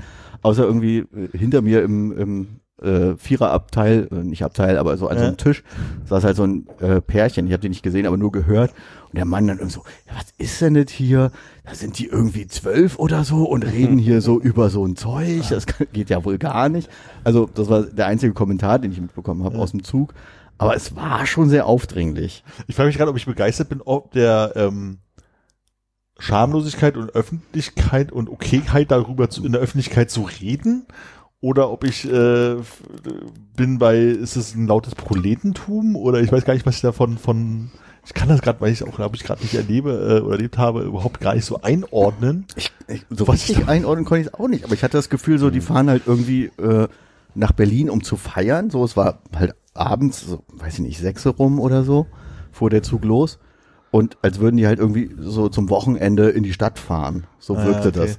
Vielleicht war es auch irgendwie so vorbereitend auf das, was jetzt so am Wochenende Jungs, passieren wird. Und wir müssen mal, wir müssen mal reden. Wir müssen mal die Latte hochhängen, ja. Jungs, ihr wisst noch, letztes Wochenende haben wir viel falsch gemacht, da haben wir berührt, ohne es zu verhüten. Na, ich nehme zwei Sachen mit. Also einerseits ist es natürlich auch immer noch für unsere Generation unangenehm das mitzubekommen, aber was ich ja schon raushöre, ist, dass es dass sie miteinander wertfrei waren und sich eben nicht die Gardena-Schlauch äh, Naja. Namen gegeben haben. Da bin ich ein bisschen neidisch drauf, Tatsächlich. Das war so sehr auf die offen. Generation, dass sie das besser kann als wir. Und das der, das ist der. Part, den ich in mir habe, wo ich da, glaube ich, da, das finde ich faszinierend und irgendwie gut. Auf der anderen Seite, auch vielleicht bin ich der alte Mann, oder es ist halt, ich weiß nicht, ob man alle Leute in der Öffentlichkeit ungefragt damit behelligen sollte. Und das ist, glaube ich, der Punkt, der bei mir ehrlich gesagt größer ist. Und gar nicht mehr so aus Scham, Ja. sondern aus und das weiß ich jetzt halt gar nicht. Ist Moral, weiß ich nicht. Äh, weiß nicht, wer da im Zug sitzt, wer das halt Aber da wie hast, hören du, möchte. da hast du auch schon recht, dass es irgendwie so wirkte, von wegen, dass manche irgendwie, weil es jetzt ein öffentlicher Raum ist, dann schon irgendwie lauter gesprochen haben. Ja. Dass wenn die jetzt vielleicht zusammen im Zimmer gesessen hätten, dann hätten sie sich vielleicht nicht so, nicht ganz so offensiv äh, laut unterhalten. Ja, mir geht halt also vor allen Dingen darum halt wirklich so, also so, so gut ich das glaube ich finde, dass sie sich so darüber unterhalten können, weil das, wie du es auch schon gesagt hast, unserer Generation nicht so einfach fällt wahrscheinlich noch. Ähm, ist halt einfach so, dass ich es aber nicht finde, dass sie ihre Unterhaltung all den Leuten im Zug aufdringen müssen. Ich glaube, Da da, bin ich sogar bei. Für mich sind es nur insofern zwei Themen, als dass Ja, ja, die hätten ja auch über ein ganz anderes Thema sprechen können. Also ich hatte den Eindruck, unsere Generation war zu Schulzeiten so, du konntest eigentlich sagen, was du willst. Wenn du ein falsches Wort gesagt hast, und das muss ja gar nicht von dir falsch gewesen sein, sondern nur falsch interpretiert worden von irgendeinem anderen, dann hast du einen Kosenamen weg über, über Wochen. Anderer. Ja. Also so, und also aufgezogen wegen Nichtigkeiten. Und Ja. ich meine, das wäre, diese Unterhaltung wäre in unserer Generation ein- die beste Vorlage gewesen dafür, dass du also wirklich zu Tode geschämt worden wärst. Und äh, wie gesagt, Weiß ich, ja, jein. Also Ja. ich glaube, es kommt auf die, auf, auf die Gruppe an. Also ich glaube, wenn du da diese Unterhaltung jetzt mit random Menschen aus deiner Klasse, die du zwar irgendwie kennst, aber nicht super geil befreundet bist, unterhältst, absolut. Wenn du mit deiner engsten, engsten Clique halt irgendwie zusammenhängst, mit denen du halt unter Umständen auch über deine zwei, drei Problemchen mal redest, wären es vielleicht nicht die Dafür gewesen. war die Gruppe, glaube ich, zu groß. das ist was das ich kann denke. vielleicht sein, aber vielleicht haben die einfach eine größere, engere Clique, als wir sie haben. Das kann ich nicht beurteilen. Ich würde sagen, so eine Gespräche habe ich 100 pro mit Freundinnen, meistens für die, aber dann unter vier Augen. Oder so maximal unter Unter sechs 14 Augen. oder so. Unter 14 Augen. äh, also die, die Gruppe war wirklich klein und überschaubar. Ich hätte mich selbst bei der, ich hatte nie so eine große Posse, dass ich sage so, ne, da hätte man das auch irgendwie mal entspannt ansprechen können, aber ich unterstelle, dass das Risiko größer gewesen wäre, dass man da Genau, aber das ist halt, worden wäre. da, da finde ich es jetzt aber schwierig, also ich verstehe, wo der Gedanke herkommt sozusagen, aber ich weiß, wir kennen halt das Verhältnis von denen nicht. Wenn das halt einfach die sechs besten Kumpels sind, die sich seit irgendwie Kindergartenzeiten halt irgendwie kennen und praktisch schon seit immer jedes Problem miteinander erörtern, dann ist das halt auch nicht die Gruppe, die machen vielleicht mal auch einen Spaß miteinander, Ja. aber die haben halt nicht ein Verhältnis von jedes Ding wird halt ein Gag sein, so, weil die halt offensichtlich ja auch ein bisschen das ernsthaft austauschen mit von Mhm. so, uh, da musst du aber vorsichtig sein und so. Das ist ja ein anderes Level von random Guys, die man so ein bisschen kennt. So. Ja. Ja, aber da bin ich irgendwie auch bei Philipp, dass ich denken würde, bei der Größe der Gruppe, da wäre viel äh, Shaming drin gewesen. Ja. Und ein zweites Thema ist, und da gebe ich dir total recht, dass der Ort irgendwie ein, sel Entschuldigung, ein seltsamer war. Ja. Ja. Ja, dann bin ich Ostkreuz ausgestiegen und das war's. Wie sind die, die Bau, ach, Ostkreuz, okay. Nicht Ja. Ostbahnhof. Wo ist denn der, wie ist denn beim Ostbahnhof? War, war, War ich nicht mehr da? seitdem. Nee, auch nicht mehr. Ich bin neulich, äh, durch, äh, ich weiß immer nicht, wo ich hin spazieren soll, biegst du links und rechts ab und bin zweimal irgendwie außerdem am Ostkreuz, äh, Ostbahnhof vorbeigekommen, bin bis unten einmal durch die Halle gelaufen, wo ich lange nicht mehr war. Aus Versehen so, oh! Ja, teilweise schon wegen so, ach ja, stimmt, ich komme ja jetzt hier raus, wenn ich hier langlaufe. Oh, Ach, direkt beim Orion. direkt mein Ohr, jetzt muss ich hier rein. Interessant.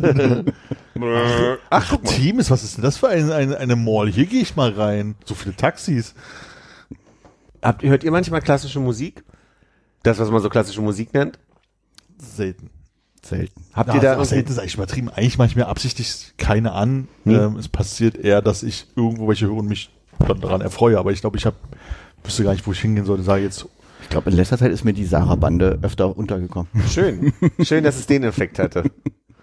Aber auch nicht so, dass man sagt, irgendwie so manchmal ist ja für einige Leute Weihnachten die Zeit fürs Ora Weihnachtsoratorium von Bach oder Mendels, äh, äh, Händels, äh, Messias oder immer so. noch nicht der Punkt, dass ich das Ostern. dann. Hm. Also ich hatte jetzt gerade vorgestern eine Situation, wo ich zwei klassische Lieder gehört habe, aber ähm, das hat auch wieder jemand anders ausgesucht. Ja. Sozusagen. Also das war nicht das, also ich hätte die auch ausgesucht, aber ich habe es jetzt nicht, ich gehe nicht hin und sage, mach die an. Ja. Glaube ich nicht. Nee, mache ich aktiv auch nicht. Ich bin ja ein bisschen mit klassischer Musik groß geworden, hab, wurde bei mir in der Familie gehört und ich habe ja das Glück, dass ich in der Familie jemanden habe, die in der Oper arbeitet, deswegen ich auch viel Opern mir angeguckt habe und ich habe dann, also eins meiner Lieblingsstücke, über das ich kurz mal reden möchte, um euch was zu zeigen. My ist- Fair Lady. Nein, nein, wir, also wir reden von klassischer Musik und es gibt, ähm, es gibt in der klassischen Musik ja neben neben Operetten und Opern gibt es ja auch also andere Formen von Symphonien und so weiter und es gibt das Requiem. Und mit Riemen.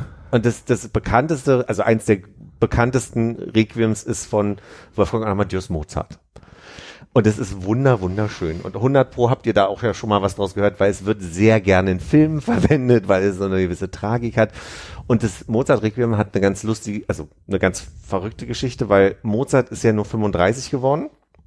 Und in seinem Jahr, in dem er gestorben ist, 1791, kam irgendwann, äh, er wird der graue Reiter genannt, ein, ein Reiter, der an der an der Tür geklopft hat und gesagt hat, ja, ich komme von einer anonymen Person, ich darf nicht sagen, wer es ist, und äh, die Person würde gerne ein Requiem in Auftrag geben bei dir.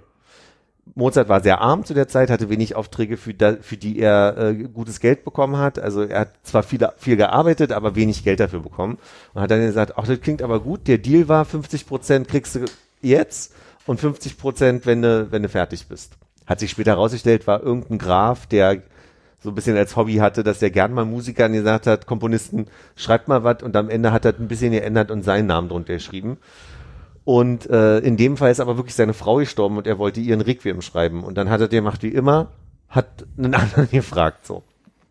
Und dann hatte Mozart so viel zu tun, dass er das nicht beendet bekommen hat, bevor er gestorben ist. Das heißt, Mozarts Requiem ist auch noch seine unvollendete. Nein. Mhm.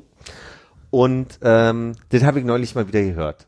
Also äh, dazu muss man noch sagen, er hat aber den Grundstein für alles schon fertig geschrieben und dann hat's ein äh, Schüler von ihm zu Ende geschrieben. Das heißt aber, es gibt nur zwei Stücke, die komplett nicht von Mozart sind und bei dem Rest stand auf jeden Fall der, der Bass und die Gesangsstimmen. Da musste dann quasi nur noch die Or Orchesterbegleitung noch drunter geschrieben werden. Aber also äh, zwei Drittel waren wohl fertig. Habe ich neulich mal wieder gehört. Hör ich sehr gerne, kann ich wirklich vielen Leuten empfehlen.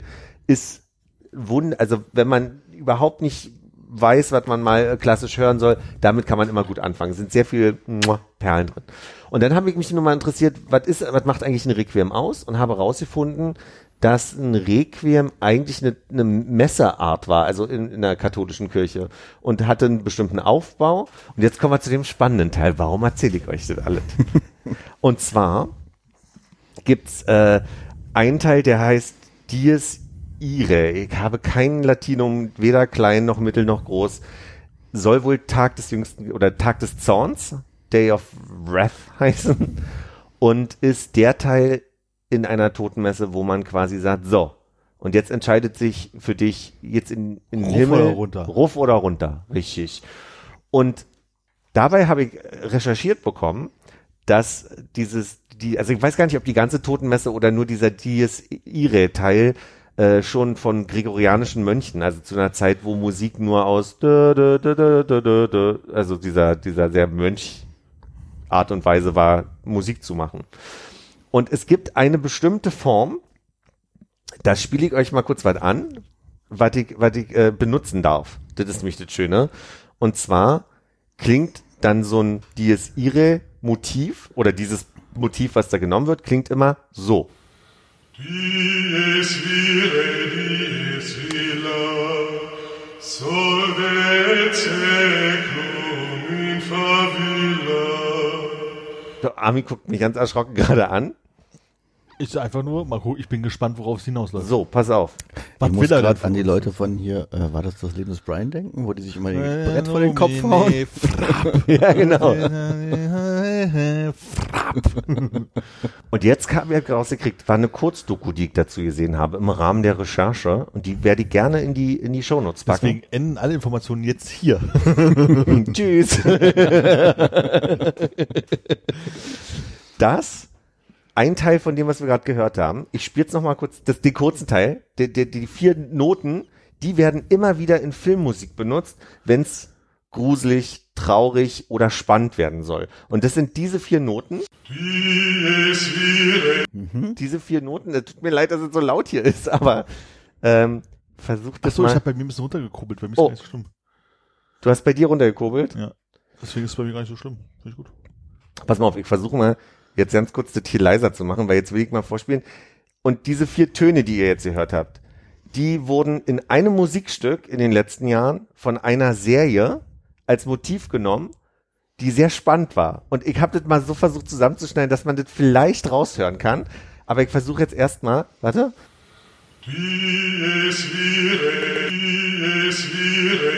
habt ihr eine Assoziation, was das sein könnte, wenn ich das so spiele? Nee? Normal? dies vire, dies vire, Und dann geht's weiter und weiter. Dann geht's und weiter und weiter. und weiter und weiter. Ja. Du, du, du, du, du, du, du, du. Das ist hier äh, diese Netflix-Serie da, hier, ne, wo die alle sterben. Ja, White Lotus. Es war nicht Netflix, aber das ist diese, diese White Lotus Motiv. Das sind genau diese Noten. Und in der Doku sieht man, das wird in König der Löwen verwendet. Bei Star Wars wird das ganz oft benutzt, diese, diese Form von Tonabständen und, äh, ich kann euch nachher mal, das kann ich jetzt hier leider nicht spielen, nur die von ähm, Star Wars hat man auf jeden Fall im Ohr. Das hat man auf jeden Fall schon mal gehört, diese, diese, dieses Motiv mit in diesem Ganzen. Und das ist der Fun Fact der Woche. Fand ich total spannend. Welche Töne sind das? Warte, äh, das ist F, E, F, D, glaube ich. Also du kannst du natürlich in den Tonleitern verschieben, aber die, die Abstände sind eine kleine Sekunde, eine kleine Sekunde und eine kleine Terz. Ich, ich frage mich tatsächlich an der Stelle bei sowas immer, bei der, Art- also wie die Gerd auch immer sagte, man hat nur so und so viele Töne, man kann nicht das Rad neu erfinden ständig. Ja, Inwieweit die der Zufall, dass diese vier Töne, die ja nun wirklich nicht, also die passen halt zufälligerweise auch noch zusammen und dass die halt immer wieder auftreten, und dass die auf Grundlage von irgendwas, was der Herr Werther Herr Mozart nicht ganz zu Ende geschrieben hat Mhm. und oder jemand vor ihm auch schon mal diese Tonreihenfolgen verwendet Mhm. hat, dass das, das sozusagen das die Grundlage für ein Motiv in der Gegenwart auch noch ist. Bei sowas frage ich mir, also, meine, mag sein, aber ich weiß aber nicht, warum eigentlich. Also wieso gehen wir davon aus? Also es gibt in dieser Doku einen, einen Musikwissenschaftler, der sich damit beschäftigt und halt die, die These aufstellt und das, das, äh, erforscht. Ich weiß nicht, ob der auch in die Biografien guckt und mal hört, ob Hans Zimmer sagt, hier, da hatte ich absichtlich die vier Töne genommen. Aber vielleicht ist es auch irgendwann so wie bei dem James Bond Motiv, was ja also auch eine gewisse Stimmung ausdrückt, was dann in ähnlicher Form auch in anderen Kontexten assoziiert wird einfach, äh, weil man das, weil man Ja, ich finde es halt spannend. Ne? Es sind halt, es sind halt einfach vier Töne, wie du halt ja schon irgendwie sagst und jetzt ja. auch nicht irgendwie so, so klumpatschig zusammen, du sagst, das ist so selten, diese Kombination, weil sie eigentlich ja gar nicht funktioniert, aber dann ist total klar, dass sie da verwendet wird, dass es halt auf 1719 zurückgeführt wird. ähm, Nee, nee, nee. Das ist, wie gesagt, viel, viel früher. Also, ja, ja, nee, meine aber bloß, ne, aber das ist halt einfach, in, also ich stelle es ja nicht so so in Frage, dass ich sage, ich möchte daran nicht glauben, sondern einfach, ich finde es bloß halt verrückt, dass man sagt, von wegen, Mozart hat irgendwann mal ein Requiem geschrieben, wo diese vier Töne kommen, die irgendwas mit, Den Teil krieg nicht raus aus dir. Das hat nicht Mozart geschrieben. ja, ja, Das sind die gregorianischen Mönche. Gregorianische Mönche. ähm, dass äh, aber die dann halt immer wieder verwendet, immer wieder verwendet werden, um dann halt immer dasselbe Motiv zu machen, während wir beiden Trottel im Proberaum sitzen und sagen, oh guck mal, die vier Töne passen zusammen. Ah, so. Und dann ist es dann, und dann haben wir auf einmal einen, einen Aber ich glaube, da, da muss man einen Unterschied machen zu, also das haben wir im Leistungskurs Musik damals schon gehabt, dass also Den Komposi hatten wir nicht, deswegen. Komposition sind 5% Intuition und der Rest ist, ist Mathematik. Das also quasi diese ganz klassischen, diese ganz klassischen Kompositionen und auch Filmmusik und so weiter, das folgt ja vielen Schematas, Schemen, Sch- Chemie. Äh, und ich glaube schon, dass da mag bestimmt was dran sein, dass da nicht äh, immer jeder sich komplett so den Kopf zu gemacht hat, aber ähm, dass das so als das, das Motiv äh, in diesem Dies Irae tau taucht das immer wieder in allen Requien auf. Und dieses Musikstück, was in den Requien der verschiedenen Komponisten Dies Irae heißt, benutzt immer diese vier Töne. Und dadurch habe ich schon den Eindruck, dass es auch in Kultur übergegangen ist, so dass dann Leute, die sich mit Komposition beschäftigen, da eventuell Sehr unkreativ waren. Achso, nee, Entschuldigung. Naja, aber der Punkt von Armin ist ja eher, dass Leute, die sich nicht mit Komposition beschäftigen, irgendwie trotzdem auf die vier Töne kommen. So, also wir beide würden das halt irgendwie machen und vielleicht kein Requiem machen und ähm, 200 Jahre krabbelt sich jemand aus und sagt, guck mal, ihr Versuch eines Requiems, Schon weil da wieder sind Requiem. Töne drin, aber ist leider nichts Das ist geworden. total richtig. Aber Contra Requiem. Genau. Aber das ist nämlich aber ganz schön, weil wir jetzt gerade in so, man weiß es eigentlich auch nicht genau ist. Ich war, Ja. ich habe doch was erlebt in den letzten Tagen. Ich war letzte Woche Freitag mit äh, einigen aus der Firma im in der Boros äh, Ausstellung hier im Bunker der, ne, hier ist dort der Bunker, wo die Boros, heißt nicht Boros, ja, äh, ihre äh, Ausstellung drin haben. Ich weiß Ähm, nicht, wovon du ich sprichst. weiß auch nicht, was. in der Nähe vom Hauptbahnhof äh, befindet sich ein großer überirdischer Bunker, ähm, der zu äh, äh, Zeiten des Zweiten Weltkrieges äh, gebaut wurde natürlich in, in Berlin und In der äh, Nähe der- vom Hauptbahnhof. Mhm. Das ist der Boris-Bunker. Ich zeig dir mal, also da wo ist der Boris-Bunker und da ist der Hauptbahnhof. Also vielleicht ist eher die Das ist eher Friedrichstraße. äh, Deutsches ne? Theater ist glaube ich da in der Ecke. Ja, ja, ah ja, den, genau den Bunker da. habe ich vor, ja. Genau. So und dann hat Das sie ist, ja, wo Reinhardtstraße. die, die andere Mensa von der genau. HU war. Ja, genau. Und da drin ist halt eine Ausstellung, also da oben drauf ist ein Penthouse gebaut worden, das gehört den, den Frau und Herrn Boris und die haben viel Geld Okay. und, und, und Kunst und das wird immer alle vier Jahre wird da drin in diesem Ding halt die Kunst ausgetauscht, von aus ihrer Sammlung da halt irgendwie gezeigt. Und da kann man halt eine Führung drin machen. Da sind wir halt da gewesen und ich sag schon mal so, man darf da drin keine Fotos machen, was sehr schade ist, weil ich halt alleine über diesen Bunker eine Milliarde Fotos machen kann da drin. Und ähm, da wurde dann, also die Führung ging so eine Stunde, anderthalb und da wurden halt, wurde ja die Kunst, also ein Großteil, alles hat man gar nicht schaffen können in der Zeit. Ähm, und das ist hauptsächlich, also fast alles Kunst von Künstlern, die leben Mhm. und Kunststücke, die so fünf, sechs Jahre alt sind maximal. Gibt auch ein, zwei ältere so, aber eigentlich sind die relativ moderne Kunst halt.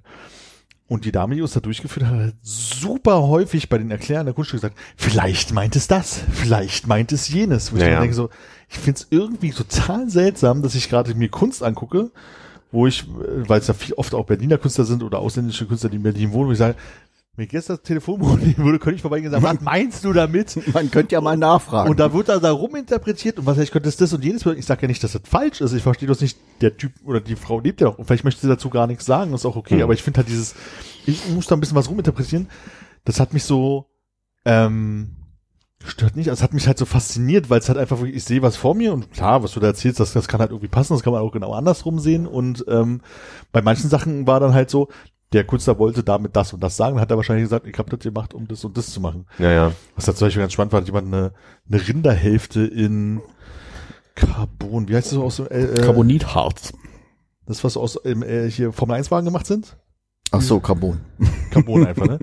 Sozusagen eingeschlagen, also abgeformt oder eingeschlagen, es ist kein Fleisch mehr drin wahrscheinlich, das hängt halt irgendwie so da und der spielt halt mit dem Materialveränderung und Natur und dann aber die hochwissenschaftliche, ne, so Zeug halt und sagst so, relativ offensichtlich, das hätte ich jetzt auch rein interpretieren können und hat er scheinbar auch selber gesagt und dann gab es halt so Dinge, wo du stehst vor sehr lackierten, also wo in einer, Autowerkstatt lackierten ähm, großen Platten, sage ich jetzt mal, wo ähm, also wirklich krass lackiert waren, hat sich drin gespiegelt und dann waren die rot und wurden so nach schwarz und dann gab es zwei Platz von schwarz nach rot und dann wurde dann darauf Kratzer gemacht und die bedeuteten irgendwas.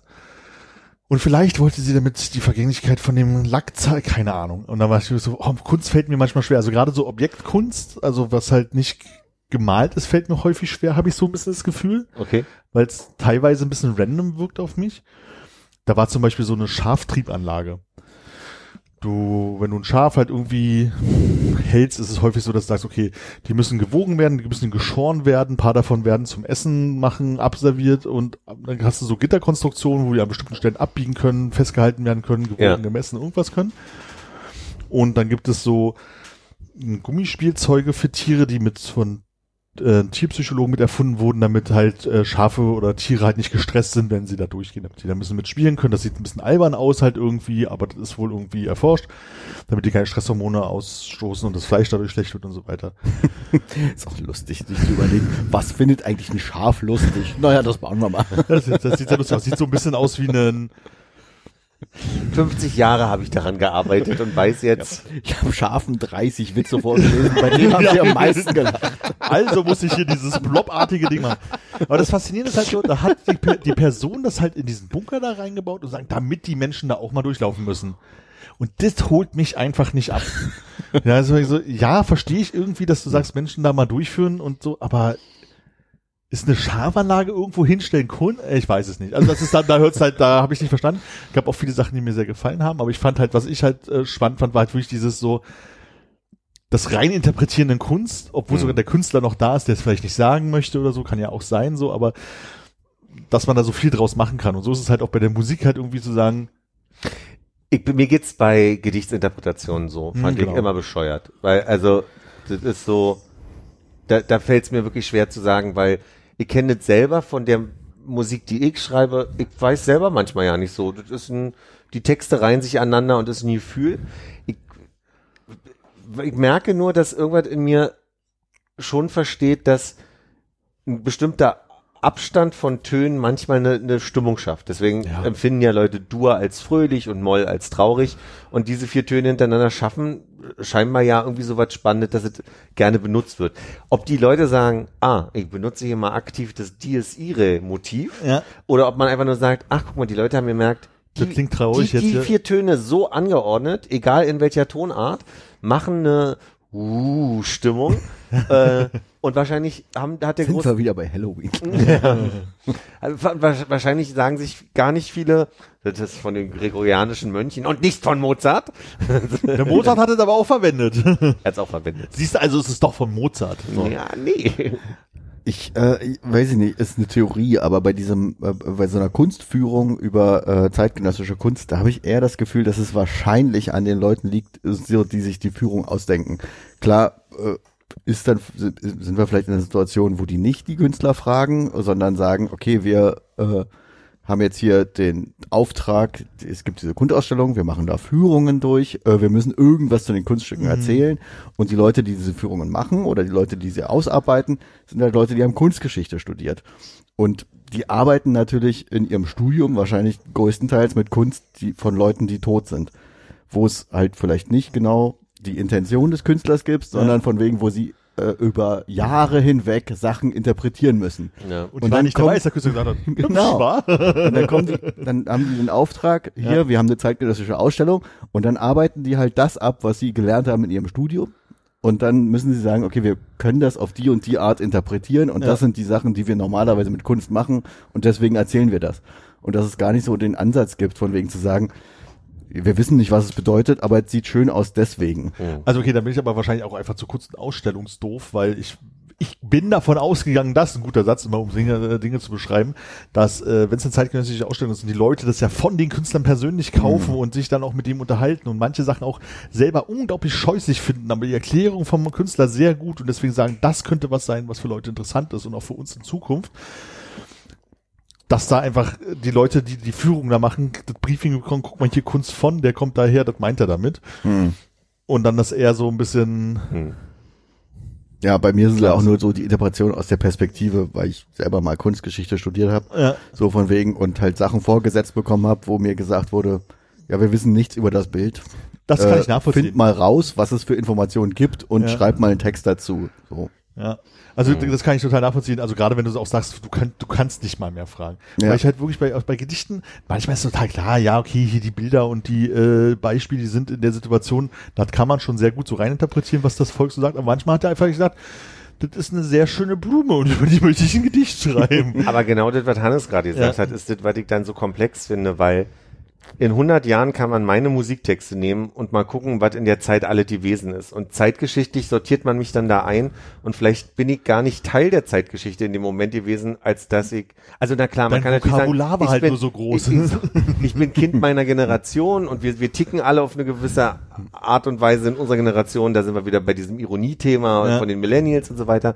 Aber am Ende des Tages hatte ich vielleicht wirklich nur einen Furz quer hängen an dem Tag und war, hatte Liebeskummer und das steht in keiner Biografie und habe deswegen diese, diese Lied so geschrieben. Naja, oder zeitgeschichtlich war es halt so, dass die Leute denken, klar, der ist mit Michael Jackson aufgewachsen. So, Äh, natürlich ist der von Michael Jackson inspiriert, aber eigentlich hast du gregorianische Mönche gehört. so. Dö, dö, dö, dö. Und deswegen fand ich das immer sehr spannend, wenn wir Musik gemacht haben früher und dann äh, Basti, unser Schlagzeug, auf einmal sagt, das ist geil, das klingt wie, und dann kam seine Story und du standst daneben so, habe ich noch nie drüber nachgedacht, dass es irgendwie was mit, da kommt die Hexe durch den Wald, da kommt der, das ist der böse Kopf in den 80er Jahren mit den Lederweste und du stehst da so, ja, Ja. mag sein, so. Und ich verstehe den Teil, dass ich, dass dann Menschen sagen, ich mache Kunst und habe mir eine Menge bei gedacht, da wird kein Schwanz drauf kommen. ja. Äh, ist mir aber auch egal, dann sollen die Leute einfach ihre Biografie auf meine Kunst packen, wenn sie da sind und sagen, oh, erinnert mich ein bisschen an Omas Stors damals. ja. Und äh, Warum hängen denn hier Gardinen im Bunker? so ja, kein Fenster, Idiot. Also ich, ich, ich war auch lange nicht mehr in Ausstellung. Ich hatte, also dieses, ich hatte dieses Jahr zweimal, dass ich so, so auf Kunst gestoßen bin, wo ich dachte, so, weiß nicht, irgendwie holt mich das nicht ab. Es war diesmal, als ich wirklich gemerkt habe, also so, dass so Skulpturzeug irgendwie, weiß ich nicht, holt mich nicht ab. Und ich war mit Konrad in, in, in, in Warschau in, in einer Ausstellung, wo so Malerei hauptsächlich war. Und die haben halt so gemalt wie vor, Da bin ich so froh, dass ich da noch nicht da war.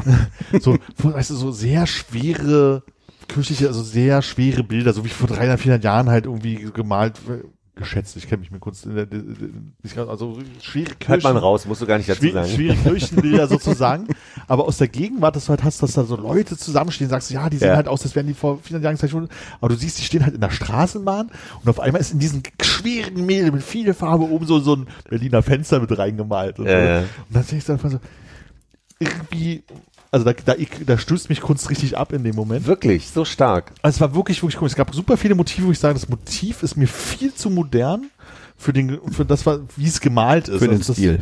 Für den Stil. Das hat für mich überhaupt nicht funktioniert an manchen Stellen. Da gab es so eine Gruppe von Menschen, die einfach nur rumstehen an irgendeinem, an irgendeinem Fluss oder so. Und irgendwie sagte die Optik der Klamotten, die man gar nicht richtig erkennen konnte, sagte modern, aber das Bild war so ganz alt gemalt. Gab so einige so Dinge, wo ich mich, mich immer wieder dran gestoßen habe, das, das, das gab es doch schon 10.000 Mal, warum hat man das denn jetzt nochmal anders gemalt? So, das war irgendwie ganz, ganz, ganz komisch so. Und da habe ich mich gemerkt, dass mich das richtig, also das, was was mit mir macht. Ja. So, das war irgendwie ganz Das, kommt, faszinierend. das wird deutlich, ja. Ich, ich wollte gerade nur fragen, weil klar, also dich hat irgendwie abgestoßen, dass der Stil wiederverwendet wird für moderne Kunst. Ich, weiß nicht, ob das das Ding ist. Ich finde es bloß sehr irritierend. Für mich passt ein Berliner Fenstermonitor nicht auf ein schweres Gemälde. Genau, ja. Das ist, glaube ich, Ja. das. Aber das ist ja offensichtlich gerade der Ansatz dieser Kunst gewesen. Wie wär's denn, wenn du jetzt in eine andere Stilrichtung gehst, wo du sagst, okay, das passt nicht zusammen, aber die von, von der Art der Darstellung zu dem, was dargestellt ist. Wenn du jetzt sagst, okay, das sieht aus wie eine Höhlenmalerei, wo man normalerweise irgendwie Ochsen sieht und Handy. nackte Leute mit, mit einem Pfeil und Bogen oder so oder ein Speer. Ja. Wenn die jetzt irgendwie in der, auf eine Straßenbahn warten würden, würde das, würde sich das mehr ansprechen? Nee, tatsächlich, also, na, was heißt nicht anschauen? Ich glaube, das, das wäre dann einfach für mich, also das ist ein sehr schönes Bild, weil ich stelle mir das ja gerade vor, so grau, gräuliche, kratzige Wand, bisschen uneben, lauter so in leicht rötlich-braun Kreise, so Strichmännchen und da kommt so ein Viereck mit vier Kreisen runter. Ohne Scheiß, äh, würde ich sagen, von wegen, ist mir zu albern. Also ist halt irgendwie albern, ist total okay, sieht halt so wie Strichmännchenzeichen und da hat sich einer Kunst gemacht, in Anführungsstrichen so. Und ich glaube, das war das hat, also ich habe ja ein, ein Bild dabei, äh, war glaube ich, ich habe es formuliert wie, ach gucke mal, äh, die 15 Punkte aus dem Kunst-LK durfte auch ein Bild ausstellen. Das halt, ja, so war Connors Reaktion irgendwie auch. Aber ich, ich, hätte, ich, hätte, ich hätte es fotografieren sollen. Es sah wirklich scheiße aus. Ähm, dieses ein, ein riesige, eine riesige Dann waren Leinwand. es aber nicht die 15 Punkte. Eine, naja, aber es waren sehr viele Gottesmotive drin und vielleicht ist das okay. Du hattest eine riesige Leinwand und da war halt oben, also wirklich, als hättest du mit dem Schultuschkasten den Himmel gemalt. Eine, eine Stadt, also mit wieder mit modernen Häusern halt irgendwie, aber irgendwie auch jetzt nicht überpräzise genug oder unpräzise genug. Also irgendwie so dazwischen, als würde ich versuchen, mit Tusche, der es nicht kann, halt ein, ein, ein Hochhäuser kotzt mehr zu an.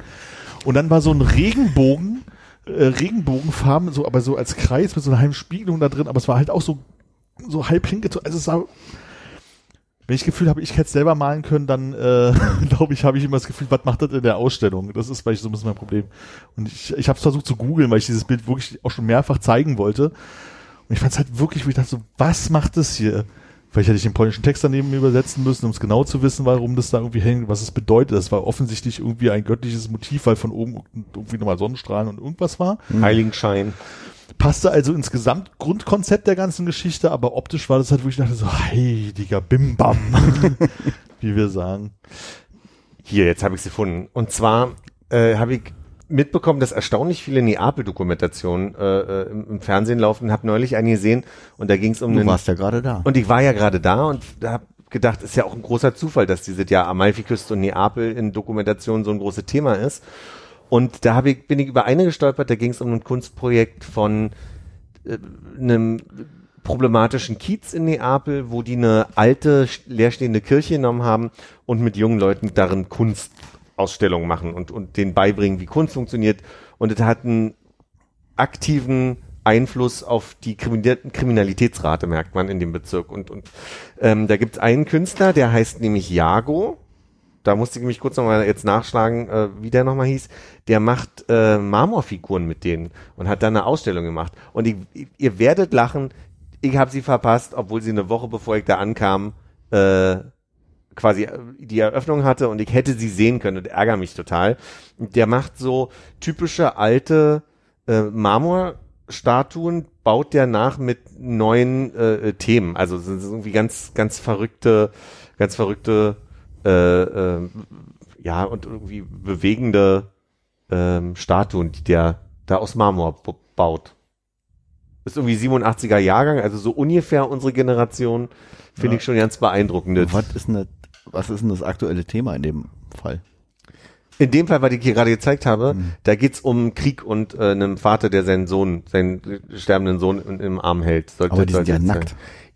Aber wie gesagt, so ein bisschen hat er die Idee übernommen, wie diese ganzen griechischen Statuen, die ja auch alle bloß ein Tuch um hatten, sind wir ehrlich, ja. Mit ein bisschen Glück teilweise. hat nur nicht mal das, ja. Und in dem Stil baut er das nach und versucht aber moderne Themen drauf zu packen. So. Hm. Ja. Packe gerne mal den Link, den Insta-Link in die Shownotes. Habe ich, bin mir nicht zu fein für. Ja. Dann möchte ich nur ganz zum Schluss noch eine Empfehlung aussprechen. Packe ich auch gerne einen Link äh, in die Shownotes. Es gibt einen YouTube-Kanal, der äh, typisches Fernsehen eines Jahres zeigt. Ein Zusammenschnitt aus, geht immer los mit, äh, das ist so quartalsweise, dann sieht man immer Januar, Februar, März, dann sieht man die Best of der, der Nachrichten aus der Zeit, dann kommen Jingles von irgendwelchen Fernsehshows und, und, und. Man, man kann so richtig in viele Jahre wieder eintauchen. Und das macht sehr viel Spaß. Ich sag mal so ab Mitte der 80er bis Anfang der 2000er. Da gucke ich macht- auch mal in die Show Das ist, das ist ganz nett. Da kann man ein bisschen Zeit mit verdösen. Da gucken wir doch gleich mal kurz in eine in deine Lieblingsfolge rein. ich habe keine Lieblingsfolge, aber Ab du, jetzt schon. du sagst mir gleich ein Ja und dann äh, gucken wir da mal rein. 2003. Okay. Ihr Lieben. Tatarchen. Let's go. Tschüss.